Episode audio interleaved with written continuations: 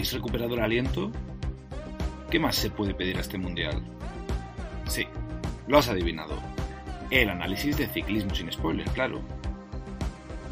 Tras ataques de todo tipo, incluyendo el del colectivo Yesistas for the Freedom, el pelotón multicolor se abrió paso en mitad de la noche para conquistar un circuito con más repechos que Telecinco en los 90.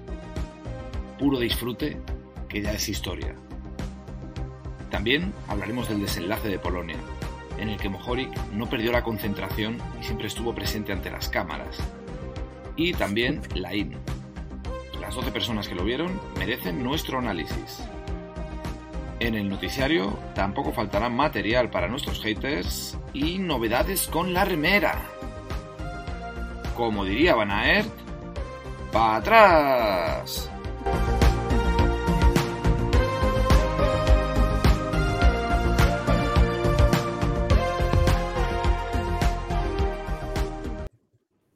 Bienvenidas, bienvenidos, bienvenides. Somos Ciclismo sin Spoiler, una semana más, misteriosamente, seguimos en libertad y estamos aquí para grabar el 63 programa en el que, bueno, hoy básicamente nos vamos a centrar obviamente en el Mundial de, Ruta masculino que fue este pasado fin de semana.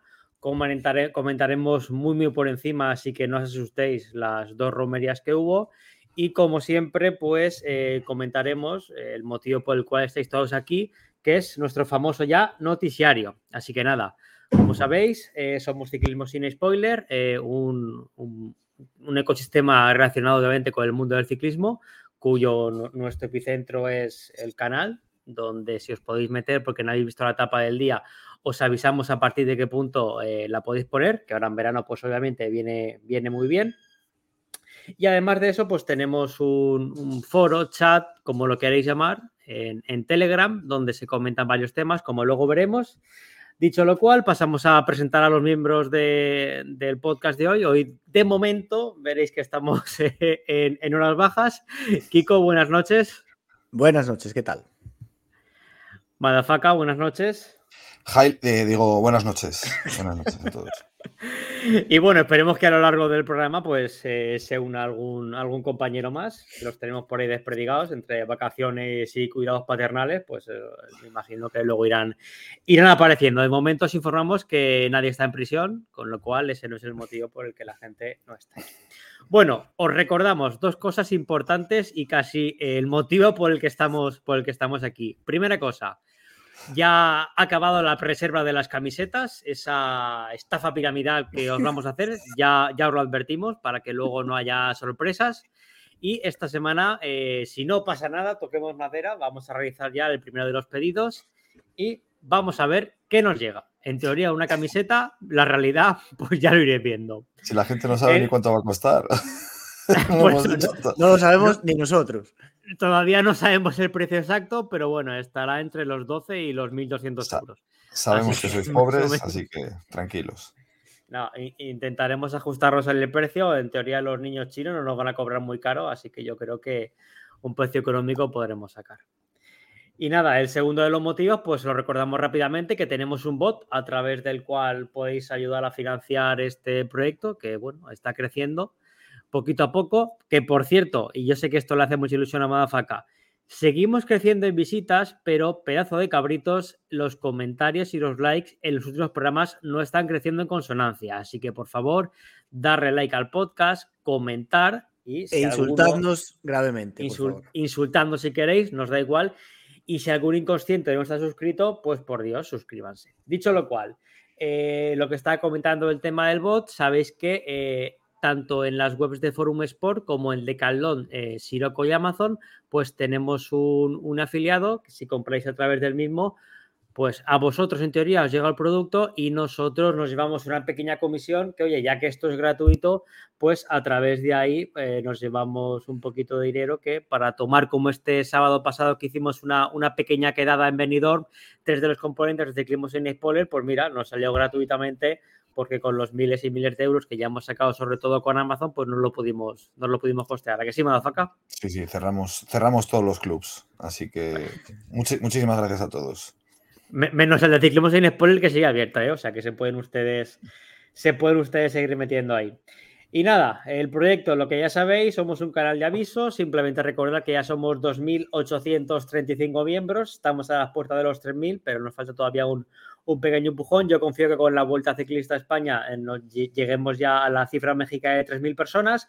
¿Cómo entrar? Pues en este, en, en, este podcast vais a tener los enlaces, pero simplemente en Telegram ponéis ciclismo sin spoiler. No es muy complicado, pese a vuestras limitaciones. Si lo buscáis, salimos, le os metéis en el grupo y disfrutáis de la magia que hay ahí dentro. Magia como la que ha pasado esta, esta semana, donde en el, en el grupo de ciclismo pro, pues obviamente lo que más se ha comentado es la locura del mundial que vivimos ayer domingo, eh, que posiblemente no es que vaya a ser la carrera del mes de agosto, sino que vaya a ser una de las carreras del año. ¿A que sí, compañeros? Madafaka, no te ahogues.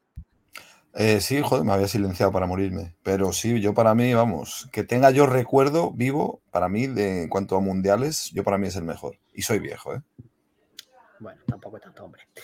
Eh, en nuestro subforo de polideportivo, pues al parecer no soy yo la única persona que ve el Mundial Femenino. De hecho, el pasado sábado que jugó nuestra España de mujeres, eh, los octavos de final que ganamos 5-1, pues había gente a las 7 de la mañana comentándolo, lo cual siempre está bien sentirse acompañado de no ser el único subnormal que madruga un sábado para ver semejante espectáculo. Hostia, 5-1.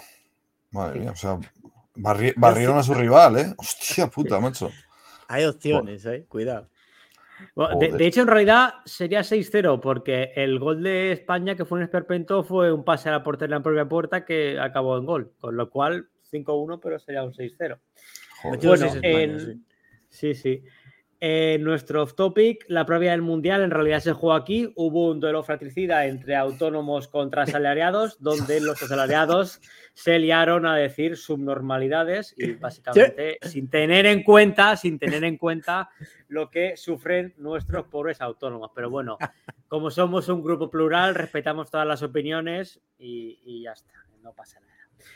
Luego, al parecer, sigue vivo, aunque en el fondo de los subforos, algo así conocido como club de lectura, ya que hace unos cuantos meses prometimos leer un libro, creo que se llamaba Arriba Italia, que en principio se iba a grabar la semana pasada, pero por lo que sea, posiblemente, pues hasta invierno a lo mejor no.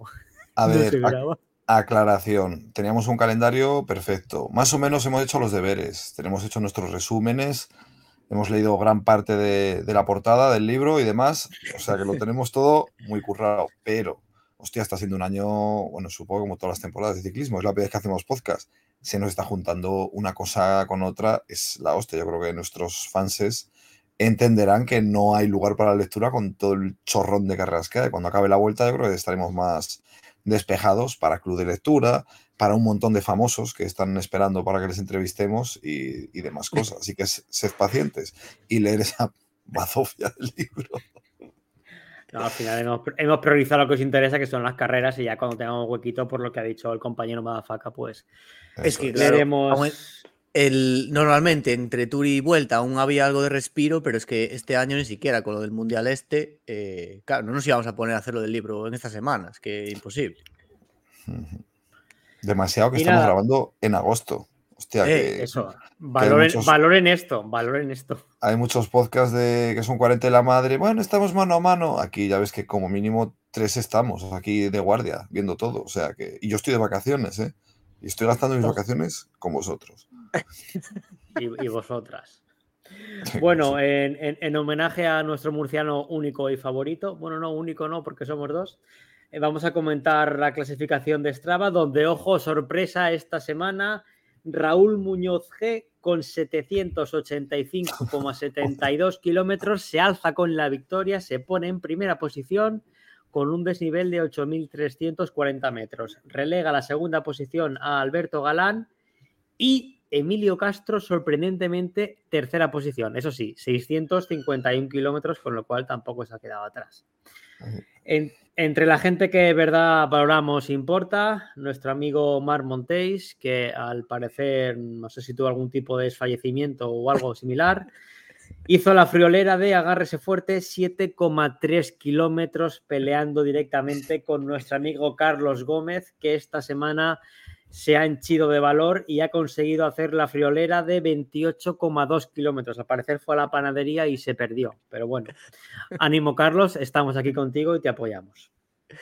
Ojo que yo esta semana puse, pusimos aquí el top 5 por debajo porque hay miembros ilustres de Ciclismo sin spoiler por ahí. O sea que de 5, 3. Sois un tal, lamentables. sí, sí, un vamos, tal vamos, Sergio vamos a ver. Mamarrachos. Mamarrachos, el problema de esto es que ya estoy centrado en correr. Esta semana ya he corrido, que tampoco es mucho, pero mis 40 kilometrillos. Y pues al final, tres días de correr y una bicicleta, pues va la cosa que, se mata. Sí, el libro de, las excusas. Sí.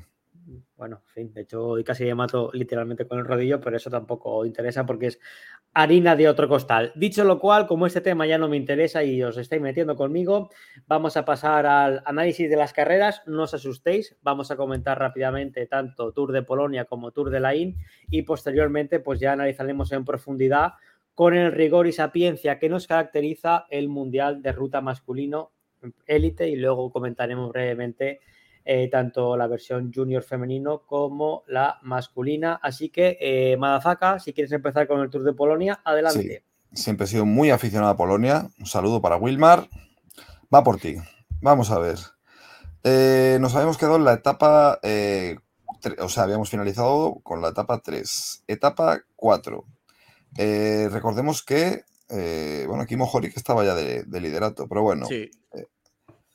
vamos a lo que vamos. Eh, la etapa 4 fue una etapa llana, un 3-3 de libro, que tuvo como particularidad un corte que se produjo justo en la última curva. Eh, una curva de 90 grados a derechas, en el que Penjoat, del francés de Ye, entró a muerte y produjo, eh, provocando el, corte que hemos dicho. Aproximadamente unos 600 metros de meta. Olaf estuvo muy, muy, muy espabilado, se pegó a su culo ¿Y qué pasó? Porque cuando Benjuan murió, estaba él solo para rematar el sprint, o sea, lo hizo de lanzador. Fue listo y rápido. Completaron el top 3 eh, Van de Berg y Muschetti. No hubo cambios en la general. Y nada, destacar eso, que el Soudal un poco a pipas, ¿no? Eh, si hicieran un treno en condiciones, pero bueno, pues que tampoco había nombres aquí, los top, top, entonces pues no pudieron controlar el final de etapa. Sí, la etapa Pasamos a la siguiente. Yo poco puedo añadir porque estuve llamando a Movistar a ver por qué no sale en mi televisión ni la ETV ni TV3, que únicamente se emitían por ahí. Y como no me lo pudieron solucionar, no, no lo pude ver. Pues en Sport 3 y estaba, eh, bueno, había comentarios, bueno, sí, era en catalán, como lo vi yo, se me ha olvidado el nombre ahora. Eh, Melchor, Mauri, me parece que era. ¿no? Mauri, sí. sí yo creo que era Mauri. No, más o menos se entiende un poco. Me bebía cuatro tercios y lo entendía. Etapa 5. Eh, resumen.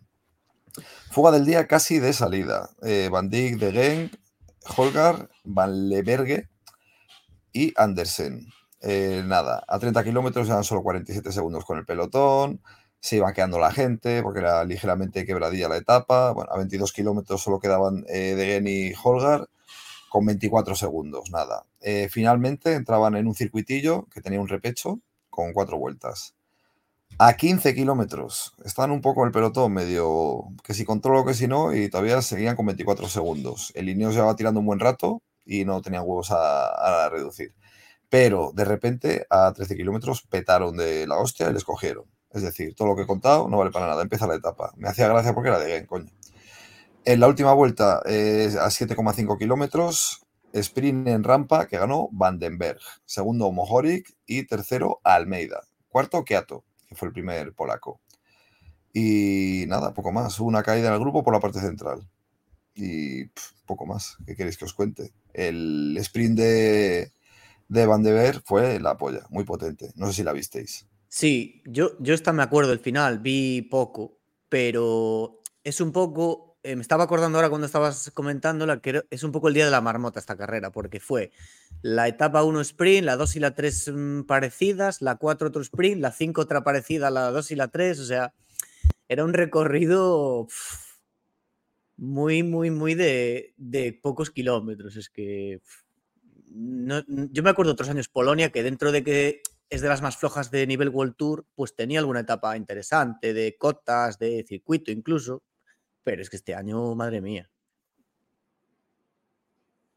poco más que añadir por aquí. La verdad es que yo creo que si hubiera habido un elenco un poco más, mm, no sé, es que sí, a ver, que está mejor y que está Almeida y tal, pero me, me daba la impresión como que estaban hasta sin ganas, casi, no sé, bueno, no sé, no... Sosa, muy sosa, muy aburrida. Yo me he aburrido mucho viendo Teníamos aquí el, comunicado este de que pasó, se, estampó una moto, ¿no? Contra los espectadores o algo así. Sí, sí, sí, lo tengo aquí en apuntes a destacar, es verdad que lo había puesto. Mira, lo primero, bueno, eh, sí, bueno, que en la última vuelta sí que hubo un momento cuando ya les tenía a todos trincados que se quedaban mirando unos a otros, los comentaristas tampoco sabían muy bien qué estaba pasando, que decían, hostia, ¿qué pasa? Estos se paran, arrancan, tal, parecía como que se iba hasta neutralizar la etapa. Y luego ya posteriori, eh, la organización lanzó un comunicado diciendo que una moto que se había pegado la hostia con cuatro espectadores. Y además especifican dos adultos y dos niños que fueron llevados al hospital y demás, y que bueno, que no había nada grave, pero que, bueno, que estuvo la cosa ahí ahí de. En Polonia siempre pasando cosas raras de estas. Sí, sí, sí. Qué tío. Bueno, afortunadamente, que tengo aquí puesto, los polacos son aún son muy delgados y la mayoría pudo esquivar las motos. Esta gente es, cuando quieren son eléctricos. Vamos a ver. la genética. ¿no? ¿Qué más hubo? Bueno, sí, a mí me llamó la atención también ver a Almeida metido los sprints. Joder, le tienen por diésel y tiene un buen rush final. No sé si. Ah, una pijada. Vale, os la pela. Seguimos. Básicamente, un portugués que vamos a comentar, nada. Sigue. Vale, la etapa 6, que fue una CRI, CRI, CRI. Es decir, contra los individual de 16 kilómetros que se lleva Cataneo por delante de Almeida, que termina a dos segundos del mismo. Y Van Wilder, que finaliza a 3. Eh, salva los muebles de puto milagro, perdiendo justo los 12 segundos que sacaba la general al vendetoallas. Eh, son las centísimas de segundo de la crono las que le salvan el maillot amarillo. La verdad es que se viene una última etapa así de, tensión.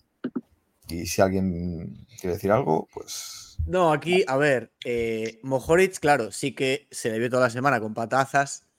En 16 kilómetros tampoco es una gran distancia, pero bueno, se suponía que Almeida le iba a pues a sacar su medio minutillo para por lo menos defender la última etapa unos segundos, pero el Mohoric la verdad es que se, se le ocurrió y hizo una corona muy buena y oye, le permitió por lo menos estar de líder en la etapa 7 y, y ya veremos lo que pasó, pero bueno. Seguimos, ¿no? Gran prestación. Pues venga, última etapa. Pues la última etapa que estuvo, esta, mira, me gustó, me gustó, pero lo que hubo a, a 100 de meta. Vamos a leerlo, en vez de que paso hecho un resumen, no para inventarme gilipolleces. Eh, resumen de la última etapa. Etapa plana que pinta a Spring con una particularidad a 100 kilómetros de meta. Eh, he puesto aquí, justo después de que realización nos, mostraje nos mostrase a una pareja de polacos recién casados saludando, hay que decir que es que esta gente, joder, les encantan las cámaras. El pelotón se convirtió en un hervidero a mil por hora. Eh, se venía un sprint intermedio y el Bahrein quería rematar, por lo que preparó un sprint para Mojori como si fueran los campos elisos de París. Pese a que Almeida eh, no cejó en su empeño, fue el eslovaco el que, el que se llevó el sprint. Así que, por la diferencia de segundos, primero, segundo, tal, un segundo de diferencia por la saca. Ya Mojori ya tenía ya un buen colchón de un segundo. A partir de ella se formó la chorrifuga de tres random, que fue cazada a 15 de meta y he puesto aquí, que sí que me gustó. Precioso final, un circuito urbano de tres vueltas en Cracovia, en el que destacamos a Movistar preparando el sprint para Gaviria. bueno, incluso al propio, eh, también me llamó la atención ver al propio Mojori tirando del pelotón a menos de 7 kilómetros de meta. Y decir del sprint, Gaviria, a mi parecer, arrancó en el momento justo, por primera vez en su puta vida pero a falta de escasos metros, que es que a 10 metros parecía que iba a ganar, pero justo ahí al final, esa última pedalada antes del golpe de riñón, fue superado por Merlir y de Clay. Una pena, pero no hay excusa. Pero bueno, este es el camino, sprintar cuando tienes que sprintar. ¿Y qué más? ¿Algo que añadir o digo los apuntes a destacar? Por favor, procede. Apuntes a destacar. Eh, a ver, he puesto yo apagué la tele a ver si Mojori volvía a llorar viendo un anuncio de compresas. Ah, bueno, sí, destacar un momento what the fuck, en el que un Bahrein que iba cargado de bidones se pegó una hostia 83 de meta cayendo en una cuneta, que parecía que habíamos cambiado de la Segunda Guerra Mundial por la, a la Guerra Civil. Para más Inri, el pobre estaba despellejado y aturdido, que no podía ni salir de la cuneta, y de repente abren un poco la cámara y una astana justo se, tuvo, se tenía que parar a mear a un metro de él. O sea, es que eso está, eso está feo. Malditos kazajos. Y nada más, por hacer un resumen ya final del tour, para mí me ha parecido un tostón muy serio, aparte de largo e ilógico, con esa crono mal metida al final. Basura que Ciclismo sin Spoilers ha tragado por ti. Pues sí, yo es que por lo que estáis con, bueno, por lo que estabas sobre todo comentando tú, que es que más la has seguido, creo yo, entre que era un poquito más complicado ver las etapas por el tema que hemos comentado antes que por no hacía y, las pocas ganas que nos estabas transmitiendo, pues la verdad es que yo no he visto prácticamente nada de Polonia. vamos, a, saludar aquí a Juan Fran, buenas noches. Buenas noches. Habría que preguntarle a Carlos que sacara la estadística de kilómetros recomendados en Polonia, porque puede ser fácilmente la que menos de toda la temporada. ¿eh? O sea, que creo que las recomendaciones han sido 3, 5, 3, y la última está el sprint y poco más. Sí, bueno, que del sprint pusimos el, corte de, de Moric por, el, por la bonificación y la meta. Si es que no. Hombre, puse algún kilometrillo más porque, hombre, me llamó la atención ver a. Joder, Mojori es un trotón y molaba verle de amarillo tirando del pelotón poniéndolo en fila a 7 de meta, aunque no, aunque no fuera para nadie, porque el Bahrein no sprintó nadie, pero no sé, me, estuvo bien, pero ya, vamos, que es porque nos tragamos toda la mierda que, que echen y yo lo he visto todo sin problema, pero... Por vosotros, lo vemos por vosotros. Así que comprad la camiseta. Bueno, pues si ninguno quiere añadir nada más, eh, si os parece, pasamos a la romería rápidamente, al Tour de la IN. Así de la IN. Así de la IN, así que si os parece así... Eh, venga, ¿quién lo hace? ah, que no. sí, la, hago yo mismo si queréis. A ver, eh, abajo está, o sea, después del timeline, si te fijas, he puesto lo, eh, resumen, el resumen abajo. Solo tienes que poner debajo donde pone resumen. Voy marcando con el dedo para no perderme. A ver, Tour de Line, etapa 1. Eh, fuga consentida, sin mucho sentido, porque 75 de meta, los tres fugados que había, dos se caen en un badén y se queda uno solo. Christensen, del Israel, al que viene 24 de meta. Algún que otro ataque sin más historia, porque se rueda a mil por hora y el sprint se lo lleva eh, Stewart del francés de Ye por delante de Morin, del Nantes Antique, uh, Atlantic y de y Wani del Arkea. Joder, Wani no gana ni está Y a destacar la narración de Juan y Chozas, amenizando una mierda de etapa con la conversación jovial y fresca en un castellano de otra época. un saludo para Clavijo. Me gustó, a mí, no, en serio, a mí me gustó mucho la manera de narrar, porque si lo hubiera narrado al estilo eh, Luis Jiménez cuando está muerto de asco, que intenta narrar lo inarrable, lo inenarrable, pues no, pero aquí en este caso estaban teniendo una conversación entre ellos hablando de actualidad y tal, y de vez en cuando comentaban, pues, si pasaba algo en carrera, que fue poco. Así que les, felicito. Buena combinación de una persona mayor con otra persona que habla como más mayor que él.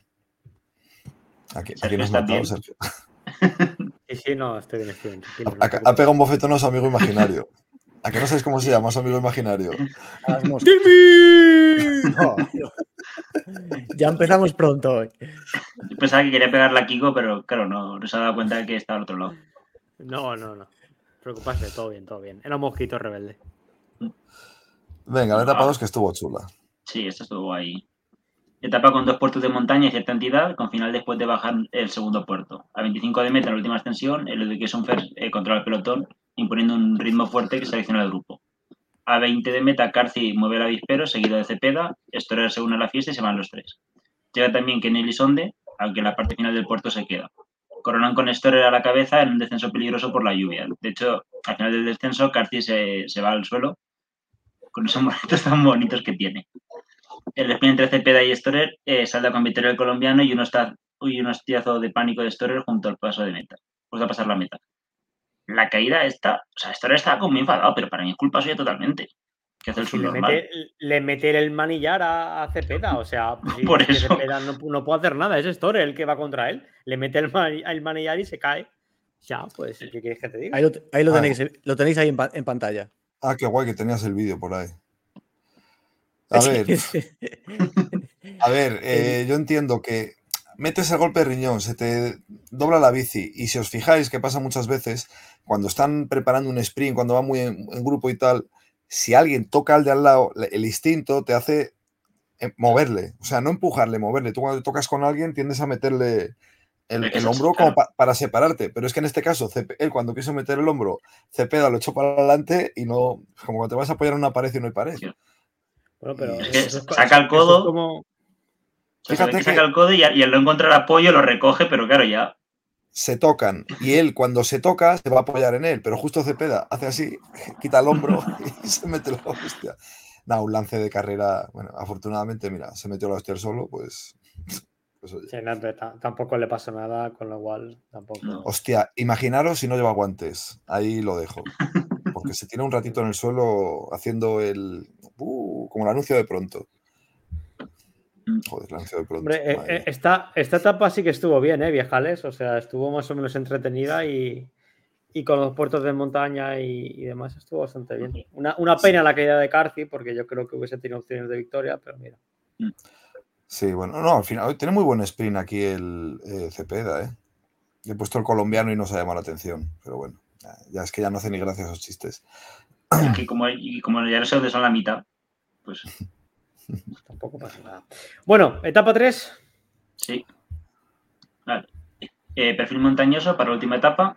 Eh, una fuga mierda que no importa a nadie. Y a 39 metros, Francés de G empieza a meter caña para preparar el ataque de Storer a 26 de meta, eh, pega, ataca y Cepeda ni lo intenta. Lidera brevemente el grupo perseguidor y explota de forma sobrehumana. De hecho, eh, Cepeda se queda en, ese grupo. El único huevo para intentar pillar a esto es, Kenny Lisonde, que nunca llega a estar a menos de un minuto. De un minuto. Eh, a 10 kilómetros, 532 metros de meta, empieza la última subida, que domina, el, que domina Storer en cabeza, aumentando la distancia hasta los dos minutos, momento en el que llega Elison a meta. Victoria y, Tour de Line para Storer, como en 2021. El segundo puesto en el podio para Lisonde, también en la etapa. Y el tercero para Proudhon. Pues nada, dominó Storer y, poco, poco más. Sí, esto. tenemos aquí en pantalla el apunte este que nos hizo Coloto, que Storer eh, hizo exactamente las mismas posiciones en las tres etapas que en el año 2021. Quedó de 97, de segundo y de primero, y ganó la general. Es verdad que en el 21 ganó además eh, puntos y, y maillot verde, pero parece esto un poco cámara oculta, ¿no? ¿Cómo lo veis? Sí, sí. ¿Y quién, ganó los puntos este año? Pues no sé, no lo tengo en el. Hostia, a ver, ¿qué quieres saber quién ganó los puntos del Tour de la IN? Me cago en no, mi vida. Me llama la atención porque haciendo primero y segundo y Cepeda no, ha repetido puesto. Es que Cepeda creo que, creo que no ha llegado todavía, Cepeda, meta. O sea, de la. Igual daba más, puntos en la etapa 1 o algo por ser ah, sprint, pues, no sé. La petada que pega, bueno, algún sprint intermedio. La petada de Cepeda es impresionante. El momento en el que lleva como 6-7 tíos a rueda y uno dice, bueno, yo creo que, este ya no tira, vamos a, atacarle. Y empiezan a salir, pero todos seguidos, prácticamente ya en trenecito, y él no puede seguir la rueda de ninguno. Dices, hostia, lo que sorprende es que tardaran tanto en darse cuenta porque a qué ritmo iba, o sea, si la aceleran y se van facilísimo. Joder, da, cosa ver así esa irregularidad porque estaba súper fuerte el día anterior, no sé. Cosas, cosas de los Cepeda. Nunca te fíes de Cepeda en el fantasy. Caballeros, yo creo que ya va siendo hora de que empecemos con lo que la gente obviamente eh, está aquí por ello, por nuestro análisis del Mundial de Ciclismo Elite Masculino. Así que salvo que alguno quiera llevarme la contraria, cosa que no os recomiendo, pues si os parece bien empezamos ya con, el Mundial. Vale. Voy a ir poniendo, pues mientras vas narrando, mientras vas contando, voy a, ir poniendo alguna imagen para recordar un poco los momentos que siempre vienen bien. Porque fue una, una locura. Una locura porque es que te perdías, o sea, te, te, perdías dos minutos y estabas, tenías que resituarte durante cinco de, cómo iba la cosa de, loca en el circuito, sobre todo.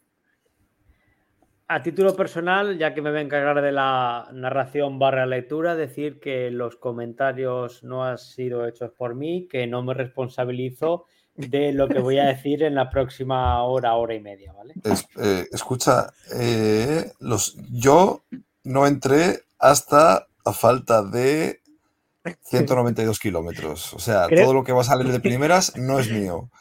Lo primero es de Carlos, pero está de puta madre. ¿eh? La verdad es que súper original. Lo digo porque ya uno tiene una fama pues ya de. Bueno, venga. Bueno, si os parece, nos dejamos de tonterías y vamos a ello. Venga.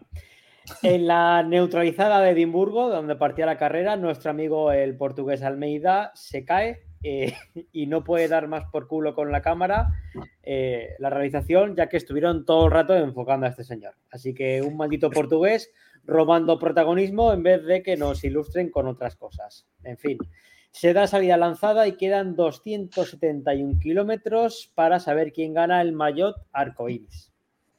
A 252 kilómetros para meta parece que se conforma la primera chorrifuga del día con un irlandés y Patrick Gamper, el señor que da nombre al trofeo este verano del, del Barcelona Palancas Fútbol Club, y a su vez problemas mecánicos para el bueno de Hirschi.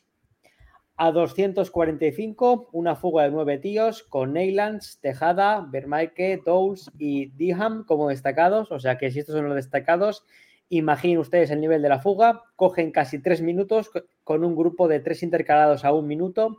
Bennett, Fagúndez, que parece un personaje ah. de, de Blasco Ibáñez. Yo, pensaba que era de las pipas.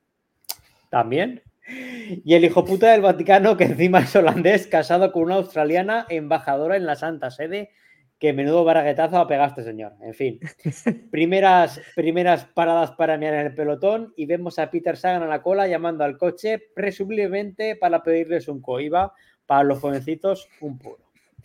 A 239, nuestro amigo Gamper se confunde con la carretera y hace un recto, parece que quería irse ya.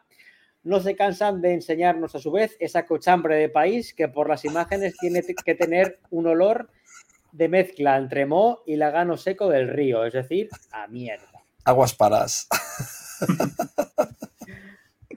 A 234 kilómetros saltan del pelotón un venezolano que ha visto un rollo de papel higiénico y se ha tirado por él. Y un señor muy moreno, que la gente de mal llamaría negro, que representa un país que se han inventado para la ocasión llamado Anguila. Obviamente ese país no existe. Esta fuego obviamente, ¿Eso no eran los dibujos? ¿Los de Anguila Gorila? Hostia, somos muy jóvenes para eso. Forzado, forzado ese. ¿eh? La, la, anguila, sí. En fin, obviamente esta fuga tenía menos futuro que yo en un meeting de Izquierda Unida. A 203 kilómetros de meta, una furgoneta se lleva a un negro, pero por delante, no a trabajar, que abandona tras caída. Mal pensados. A 192, señores, se viene la primera cosa remarcable de verdad de la carrera ya que ésta se neutraliza durante prácticamente una hora por protestas de unos retrasados mentales que se echaron cemento en la mano y se decidieron pegarse contra el asfalto. Así que ahí estuvo, estuvimos una hora parados porque los señores policías no decidieron cortar los brazos a la altura de los codos, que es lo que tenían que haber hecho. En fin. es, que, es que los ciclistas podían pasar, pero los coches no. Entonces ahí era el jaleo y claro, como te están enfocando, ahí veías a los polis ahí con el cortafríos y tal. Y no sé, tampoco quería darles mucha coba, pero la marcha debía de ser, eh, la marcha, digo, la protesta debía de ser por tema de estos de, ecologistas y cosas de estas. Pero joder, ponte a boicotear una carrera de motos o de coches o de camiones, no una de bicis. Gilipollas de los ah, cojones. A ver, sí que es verdad que la realización. A ver, vamos a ver. Eh, las autoridades de Escocia, una vergüenza, porque una hora para disolver a cinco subnormales, de verdad, el que pase esto en un mundial, sería. En fin, sería para que aquí rodaran, rodaran cabezas. Y esto va totalmente en serio, o sea, vergonzoso. Espero que por lo menos esa gente se coma 15 o 20 años de cárcel. Eso para empezar.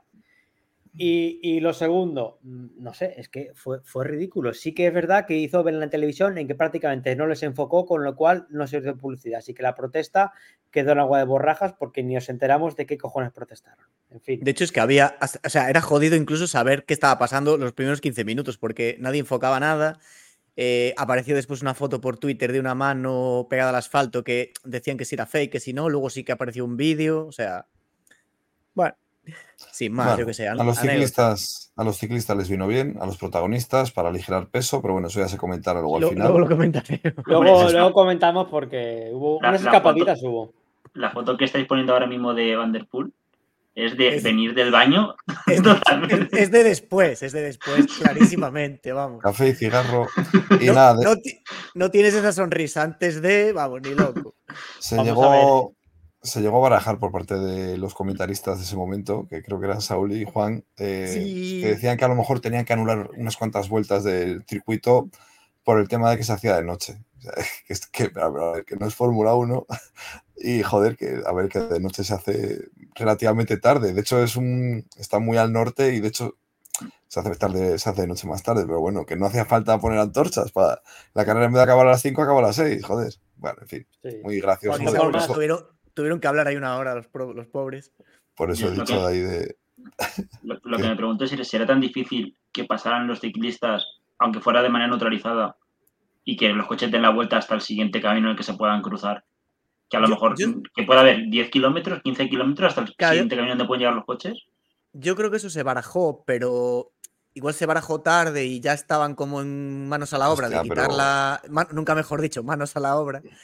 Y ya como que no compensaba hacer el rodeo, yo, yo creo. No sé, igual si lo plantean de primera será mejor, claro. Pero... Y tienes cortes hechos de carretera, hay que pasar por ciertos pueblos y esto les despego echando hostias, yo qué sé, sí, al final.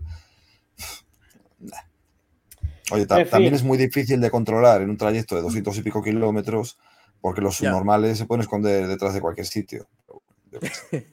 También en, nuestros chats internos se, barajaba, se decían muchas cosas del tipo, esto en España no pasa.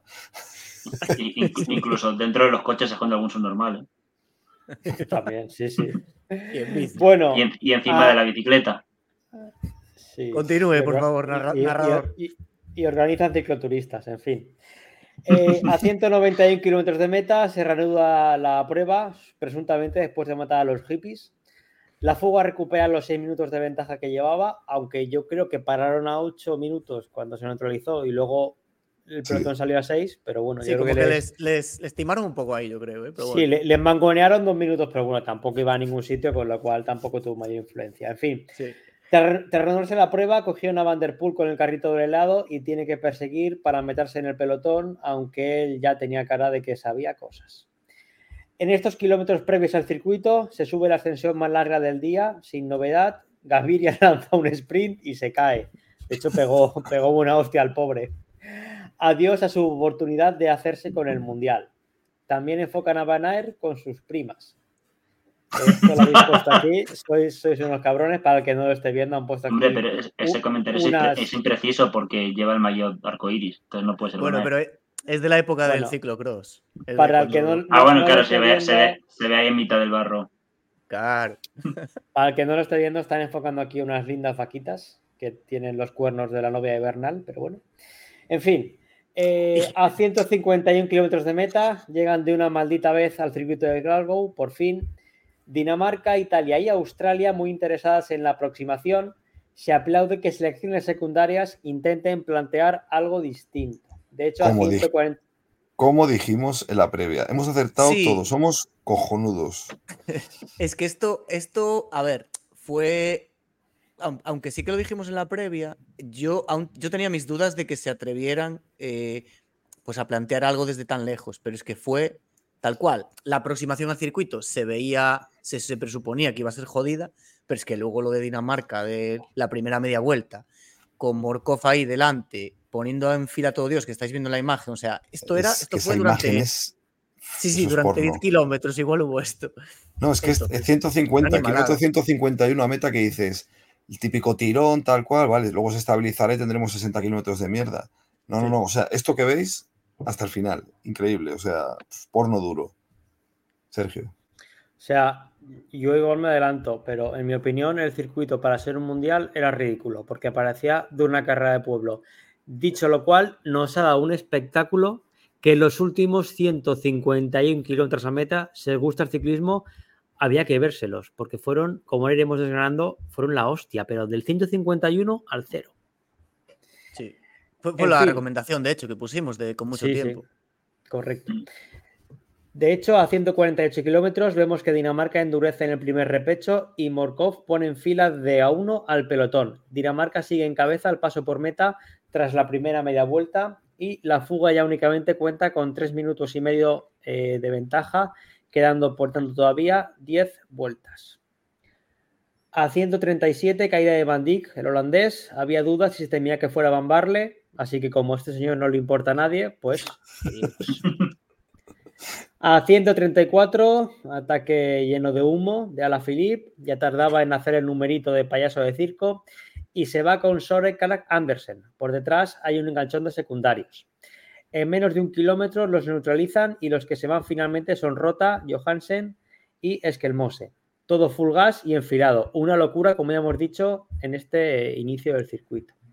Aquí una cosa, o sea, yo estoy de acuerdo totalmente en lo de Philip, que básicamente duró medio kilómetro escapado y no se le volvió a ver el pelo, salvo penando por ahí por la cola.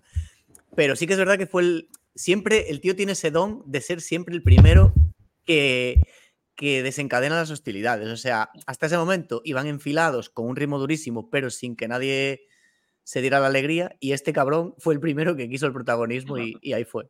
Pero no es casualidad, es que si no es el primero ya no vuelve a aparecer. Bueno, es verdad, sí. Igual dijo, hostia, que, que estoy en la cuenta atrás ya, ¿no? En plan, en 10 kilómetros me fui. y ya que jueguen los mayores. bueno, eh, tras 12 kilómetros a 120 les pillan gracias a Campanarch y salta Poules a puto saque provocando cortes. Se ve a un Pogachar ya cerrando huecos a, 120 de meta, ojo. El pelotón ya empieza a ir rotísimo en fila de a uno y la fuga ya únicamente a 2 minutos 26 segundos. A 118 se reagrupan, Betiol y Pedersen se van en un repecho, Pedersen súper activo ya pero eh, los cogen. No se ve a Renko por la cabeza de grupo, que debe ser eh, únicamente de unos 20 corredores. Parece que va a cola o directamente cortado. Pocas diferencias entre grupos de momento. Sí que es verdad que a los que a la postre fueron eh, los que se juegan la carrera, Pogachar, Pedersen, Van Aert y Van Der Poel, desde que entraron al circuito en todo momento fueron entre los 15 o 20 primeros. Como, sí, es que hemos dicho, no fue el caso de Renko dale, Madafaga, y luego comento yo una cosa. No, que digo que me parece brutal que ya a estas alturas estos nombres son los que van a tener protagonismo hasta el final de la etapa y están dando la cara y están metiendo continuamente hostias. O sea, un circuito que es todo de repechos, en cada repecho tenía que haber algo. De hecho, es que eh, Kiko ha contado los ataques, pero es que algunos se, algunos se nos ha escapado eh, de poner en el timeline que tiene que haber alguno más, porque eso era una locura. Una cosa es que no ni siquiera abrieran un metro, pero cada ataque ya está ocasionando, está ocasionando una superaceleración que continuamente enfila y eso desgasta, desgasta, desgasta. Que luego sacaremos todas las conclusiones al final que hay un huevo. Es que lo que.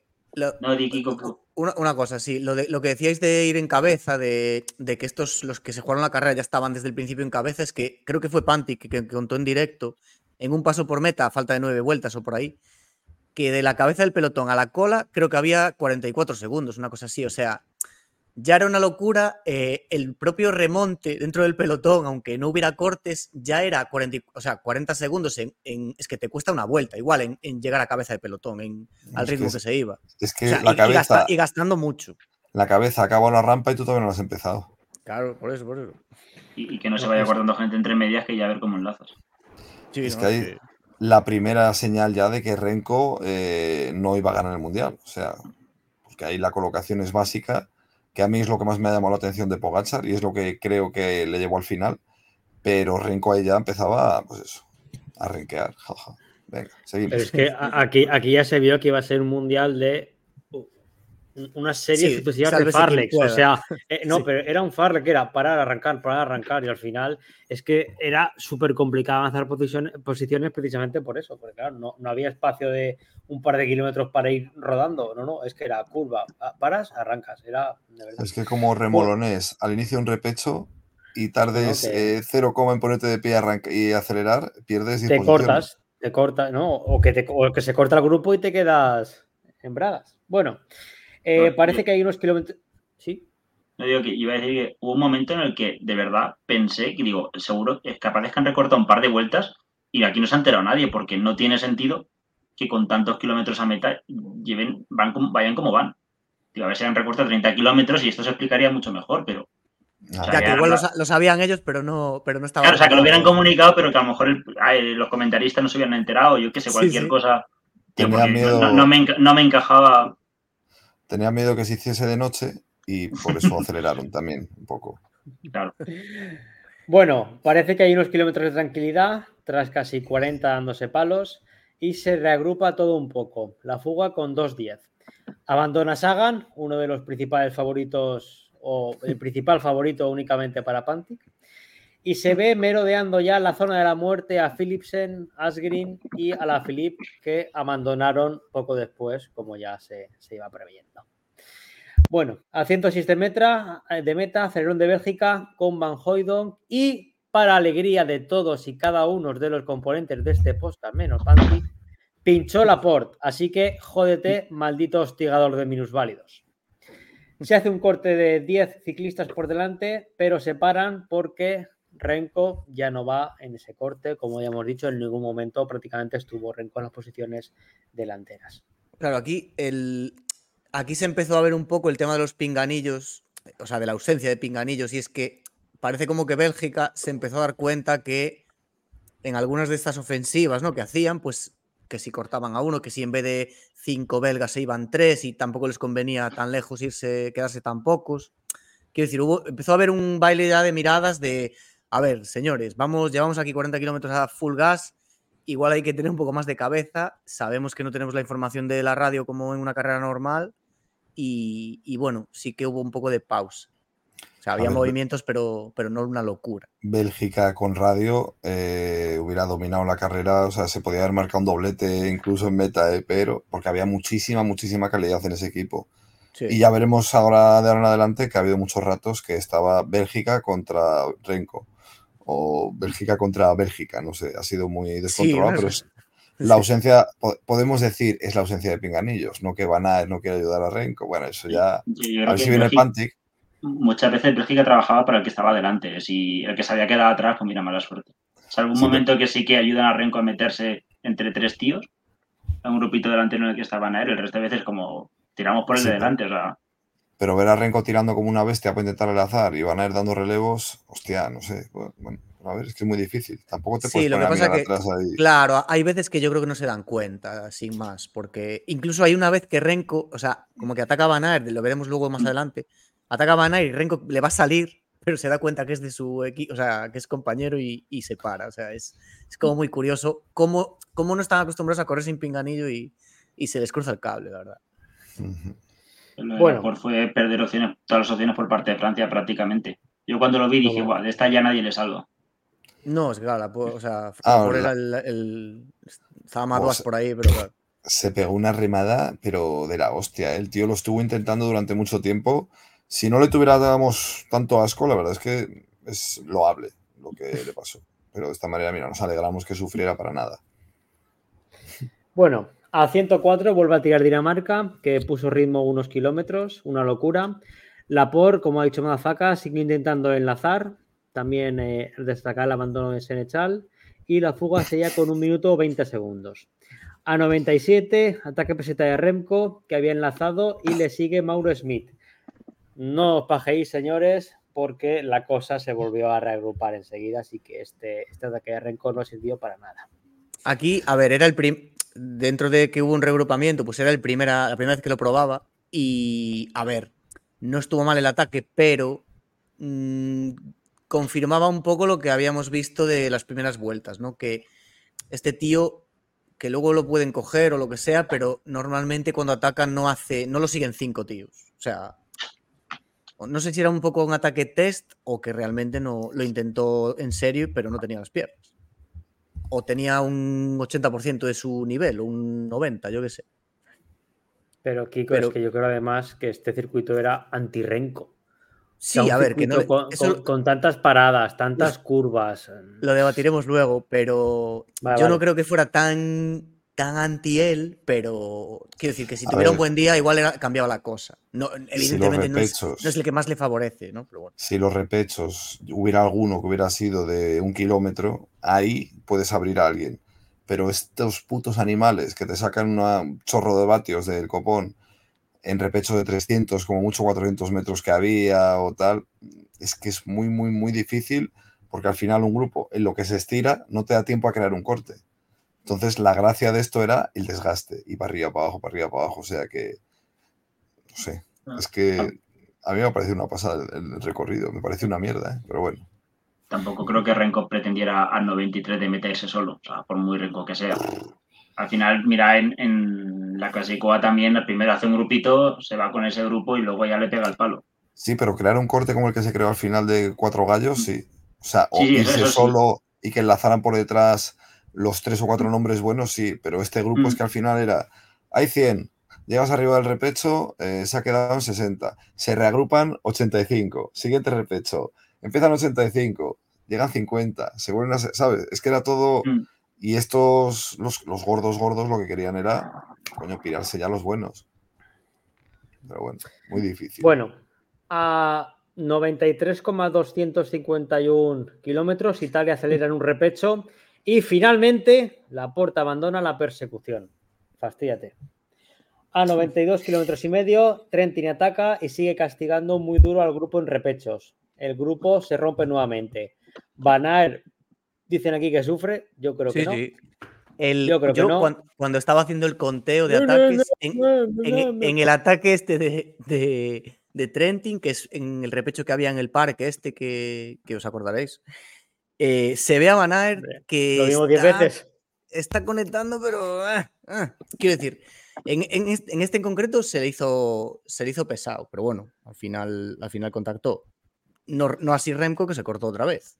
Correcto, Renko se corta. Eh, se quedan 10 hombres en cabeza, aunque eh, el grupo perseguidor está todavía bastante cerca de ellos. Bueno, a 91 eh, kilómetros, a 90 kilómetros se mueve Matías Van Der Poel, rompe el grupo, que ya había sido roto previamente, pero todavía lo selecciona más. Pogacha siempre muy atento responde. Van Aert también y Renko intentando conectar, persiguiendo junto con Van Hoyt.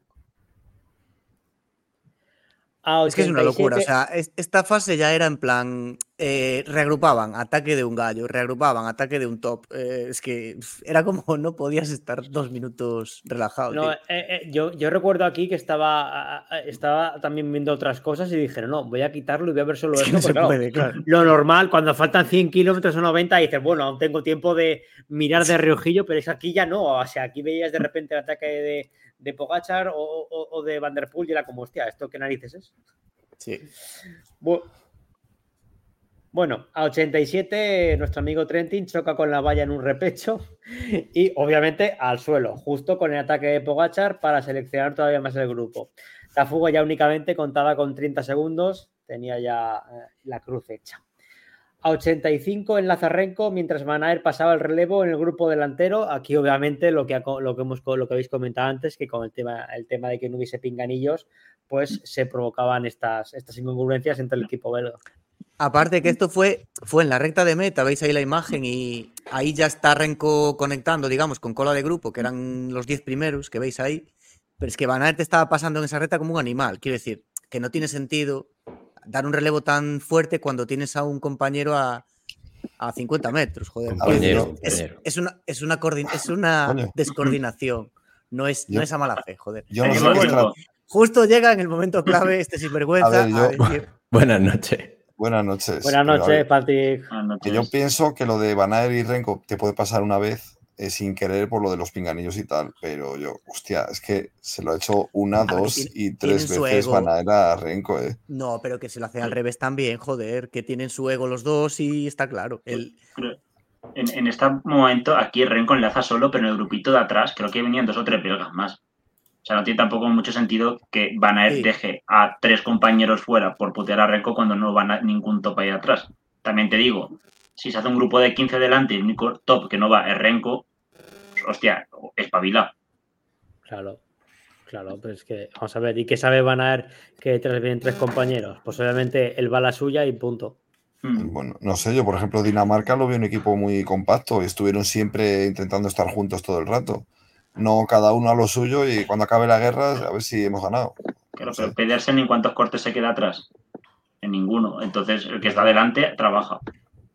También es cierto que, que Renko estuvo muy, muy, muy irregular, porque tan pronto se te estaba quedando como de repente se pegaba una remada de la hostia, conectaba con el grupo, cosa que otros ciclistas no tienen esa capacidad ni de coña, y luego a lo mejor llegaba, atacaba, yo no sé si es que iba a, venadas o que, no sé, es que era una cosa muy, muy rara, pero bueno, que sí que Van Aert en ningún momento ha corrido para Renko, yo creo que ni para Bélgica, a mi, parecer. No sé si sí, tiene que añadir algo. ni, ni para nadie. O sea, es que tenían yo creo que tenían ese problema de, que uno de los, o sea, que no sabían situarse, por lo que, lo que decía ahora Madafaka. Al final tienes un tío de, tus dos líderes que aparece, eh, ataca, luego no miras para atrás un momento y no lo ves, porque igual va a 30 posiciones atrás, luego vuelve a estar en cabeza. O sea, también es complejo, joder, situarte en una carrera así sin pinganillo, no sé. si tienes un único líder, es más sencillo, porque al final es todo el equipo encima de él. Como le pasó a Van Der Poel, que hay un momento en el que se corta poco después de, de reenganchar la carrera, cuando estuvo parada, y están todos los Países Bajos con él porque es el único líder prácticamente. Hmm. Si acaso Van Barle, pero vamos, no creo que estén en igualdad. Pero si tienes dos líderes, no puedes ir jugando a partir el equipo entre los dos, porque al final los dos quieren ganar. Entonces, al final es un riesgo que corres. Sí, pero, pero que hay detalles que evidentemente, o sea, que Van lo sabe, joder, va a saber que va Renko cortado, aunque no haya pinganillos, sabe, o sea, de una mirada sabe los que van en el grupo, él lo sabe, si es que lo sabe, sabe los 15 o 20 corredores esos que van, los tiene identificados a todos. Y sabe que tiene que poner tensión para que Renko se desgaste y luego, pues. pues pero que no está corriendo con su, contra su compañero, hombre. Si, si Van no tira, o sea, se, niega a relevar porque está Renko detrás, diríais que no, no va, que hace la rata, pero luego no va a ir igualmente su compañero. Entonces, la cuestión aquí es criticar. No, hombre, pero sí. Pues sí. Bueno, Sergio, pero... Gracias. A ver, yo por, decirlo, por decirlo finalmente, Kiko, permíteme que te coja tu palabra fetiche. Eh, a ver, sois unos sinvergüenzas. Yo no sé qué clase de carrera visteis, quizás visteis el Mundial del año pasado. Renko estuvo delante en un ataque. Punto. A Renko no se le vio en el grupo de cabeza. Pero a Renko de los últimos 100 kilómetros no se le vio en el grupo de cabeza. ¿Qué iba a, ser, qué iba a hacer Van ¿Esperarlo? ¿Esperarlo a qué?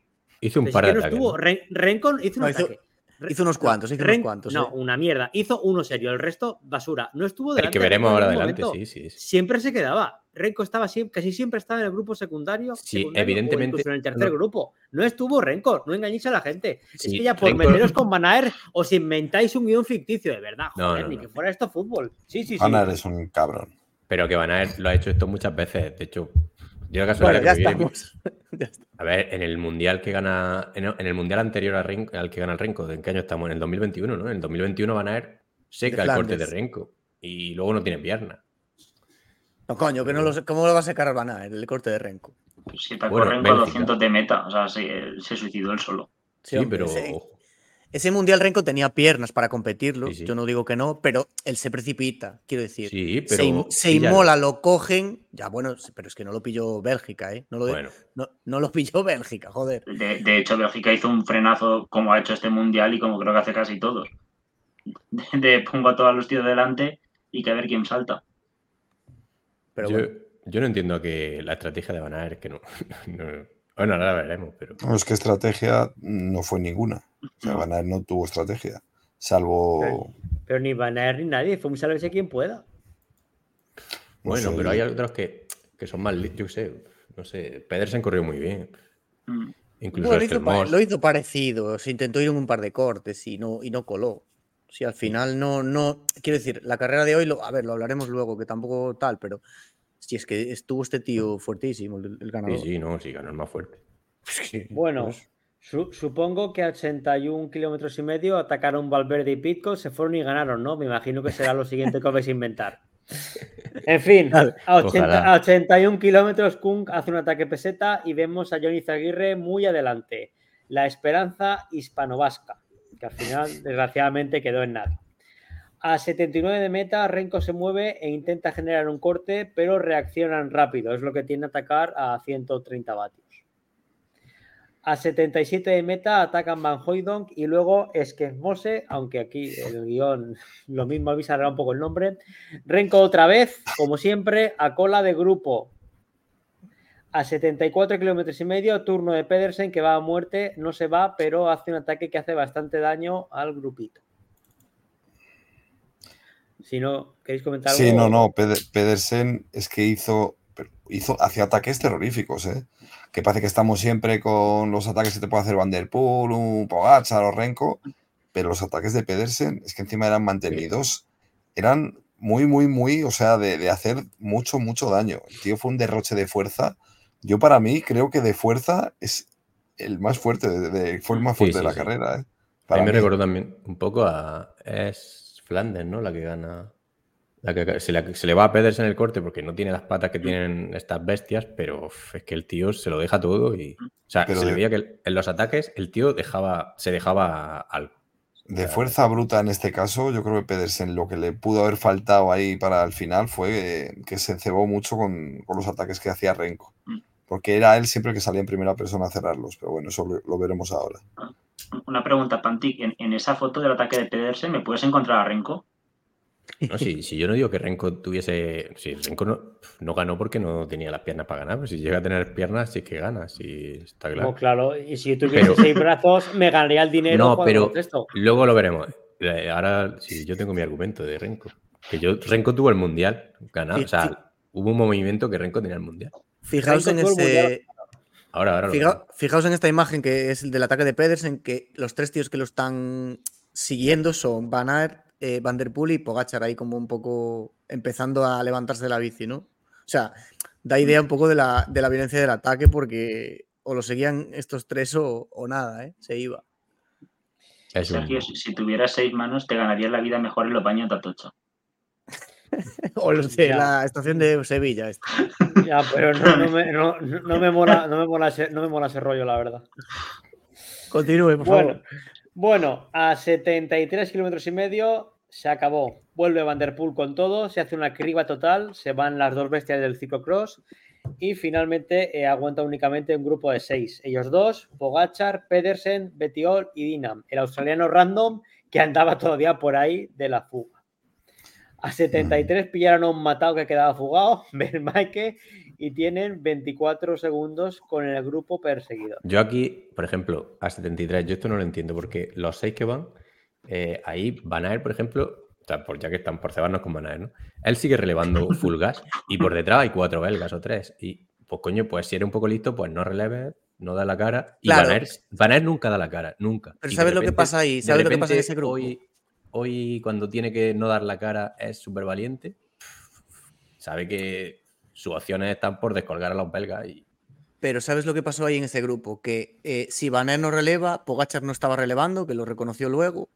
Entonces, ¿quién, tira? ¿Van der Poel y, Pedersen? Pero si es que a Van le interesa que, entre los El Strinken, si tiene su equipo detrás. Claro, claro, pero por eso digo que al final eh, es lo que decía un poco Juan Fragantes. Si, si de repente no pasa Pogachar, no pasa Van Aert, tú estás en tu salsa ya, ya tendrías el argumento para decir, estos, dos son unos losers, no sé qué, no sé cuánto. lo digo por, por, Panty, vamos. Es que lo, hemos dicho, lo hemos dicho mil veces, cuando tienes el equipo detrás tienes la excusa para no tirar y demás, vale, que muchas veces decimos, pero no honra el ciclismo, yo el primero que lo digo. Pero, pero, a ver, si, en Rubén le rajasteis 50 veces. iba a decir eso, iba a decir eso. en Rubén no llevaba tres compañeros detrás. Pero. Como que no llevaba la portia abajo, creo que era pero vamos a ver.